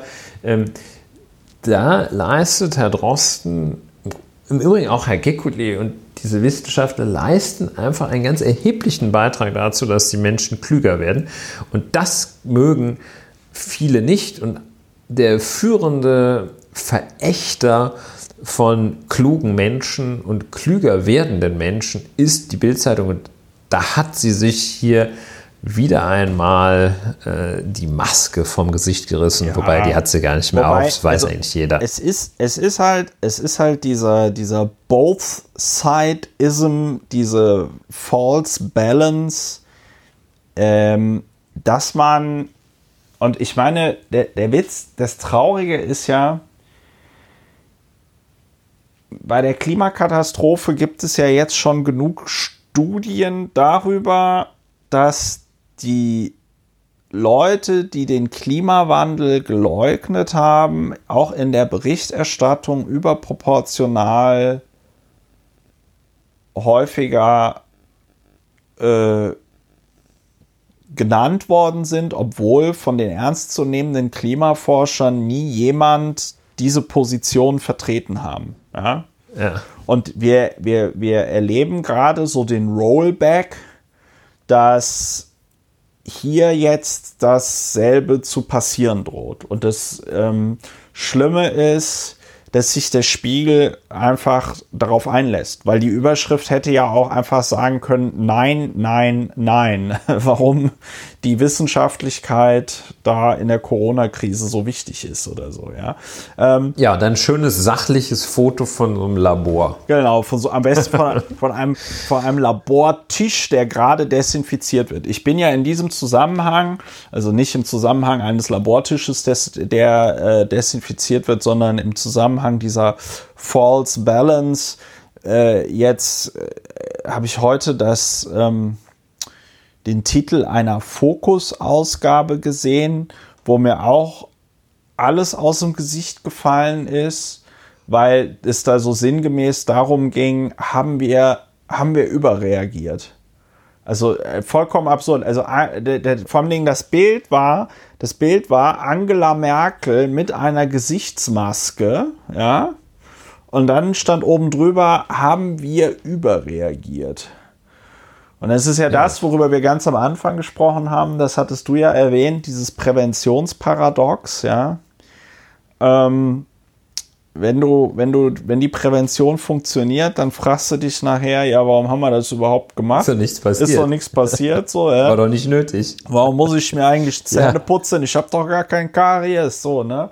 Und, ja, äh, und also irgendwie, ich, ich glaube, ich weiß, ähm, also ein Punkt, der mich da aufregt, ist, äh, ich hatte diese naive Hoffnung und auch irgendwie das Gefühl. Jetzt wird alles besser. Ähm, ja, nicht alles besser, aber jetzt wird überhaupt ein bisschen was besser. Ne? Äh, und vielleicht manchmal in, in so euphorischen Phasen, alles wird besser. Das, jetzt wird nachgedacht. Ähm, jetzt wird äh, einfach auch mal eine, eine besinnliche Stunde genutzt, um sich zu fragen, muss das alles sein? Ist es wirklich so wichtig, dass Fernreisen stattfinden oder ist es nicht auch schön, mal durch den deutschen Wald zu gehen? Ähm, um ihm beim Sterben zuzuschauen? All das, ja, und da dann zu verstehen, nein, er stirbt, wir müssen was tun. Äh, und, all das ja, äh, das erweist sich natürlich, äh, wenn man realistisch gewesen wäre und die Augen geöffnet hätte, hätte man es vielleicht auch vorhersehen können, erweist sich ähm, als grob als, falsch. Als grob falsch, danke. Ja, das, diese Wörter fehlten mir. Und äh, ja, vielleicht ist diese Enttäuschung, dass die jetzt hier mit aller Macht und aller Kraft und äh, aller Energie ähm, versuchen, maßgebliche Organe, sie sind nun mal maßgeblich, ähm, das jetzt wieder zurückzudrehen und unter gar keinen Umständen irgendwas ähm, zum Besseren hin sich verändern zu lassen. Ja, es ist so. auf jeden Fall, es ist auf jeden Fall jetzt der Rollback, ja, also ja. nachdem wir aber das ist ja, wir begleiten das ja hier über diesen Podcast, äh, sag ich mal, regelmäßig, dass wir hatten ja schon früher darüber, äh, nicht spekuliert, wir hatten uns früher schon die Frage gestellt, wann, wann kehrt der Wahnsinn wieder zurück und er ist halt jetzt graduell wieder reingesuppt in die Berichterstattung. Leider eben ohne, dass, ähm, dass man irgendwas gelernt hätte aus den vergangenen Wochen. Jedenfalls, also an dieser Stelle ist zu sehen, dass da nichts gelernt wurde, beziehungsweise mit aller Macht versucht wird, wieder zum Status quo ante, dem Status von vorher zurückzukehren und wieder in die vorherige Ignoranz zurückzudürfen. Nun ja, ähm, ja. Äh, vielleicht bleibt ja trotzdem etwas, äh, etwas hängen. Das wäre ja schön von der, von der Drostizität äh, und äh, die Drostizität der Dinge, das ist sehr gut. Und das auch, äh, ja, der, der Satz, ich, dass man den Satz, ich habe Besseres zu tun, ähm, der, der, ja in, der ja sehr schlicht ist, aber irgendwie ganz kultig, finde ich. Ja, der ist auf jeden Fall, der ist auf jeden Fall sehr großartig und auch sehr angebracht, wie ich finde, ähm, weil es das auch einfach wunderbar, wunderbar zusammenfasst. Ne? Man, man hat tatsächlich ja. Besseres zu tun, als auf eine Anfrage der Bild äh, zu antworten. Traurig ist, dass es der Bild dann trotzdem gelingt, die Aufmerksamkeit der deutschen Medienöffentlichkeit auf so ein Quatschthema zu lenken. Äh, man müsste vielleicht sich mal auch damit auseinandersetzen, was währenddessen für, weiß ich nicht, andere Schweinereien stattgefunden haben, von denen da möglicherweise abgelenkt wurde. Ja, Ulrich, wir haben ja jetzt zwei ja, Stunden, Christopher, über jetzt, zwei äh, Stunden gepodcastet. Wir nähern uns dem Ende. Wir nähern uns dem Ende. Nächstes, der nächstes Mal machen wir eine knackige Stunde, 15 Minuten. Ja, das nehmen wir uns jedes Mal vor und dann stellt sich raus, hurra, ach doch nicht. Ja, aber nächstes Mal machen wir es wirklich. Ja, das ist, genau. Nächst, wirklich, wirklich, wirklich. Richtig wirklich. Richtig wirklich. Also, nee, das andere wirklich. Das andere wirklich. Soll ich dann jetzt einfach die Abmoderation machen? Das wäre schön. So, liebe Hörerinnen und Hörer, das war die 60. Folge von Lauer und Wena. Wenn euch dieser Podcast gefallen hat, geht doch einfach mal auf die Webseite. Dort erfahrt ihr, wie ihr diesen Podcast auch unterstützen könnt. Wir würden uns darüber freuen. Sollte es euch nicht möglich sein, diesen Podcast zu unterstützen, dann empfehlt ihn einfach weiter an Freunde, Bekannten und ähm, auch gerne wildfremde Leute auf der äh, Straße, solange ihr dabei freundlich bleibt. Ähm, wir hören uns hoffentlich demnächst wieder und ihr kommt hoffentlich gut durch die Restwoche und habt, solltet ihr das am Wochenende hören, ein schönes Wochenende. Also macht es gut. Tschüss. Tschüss.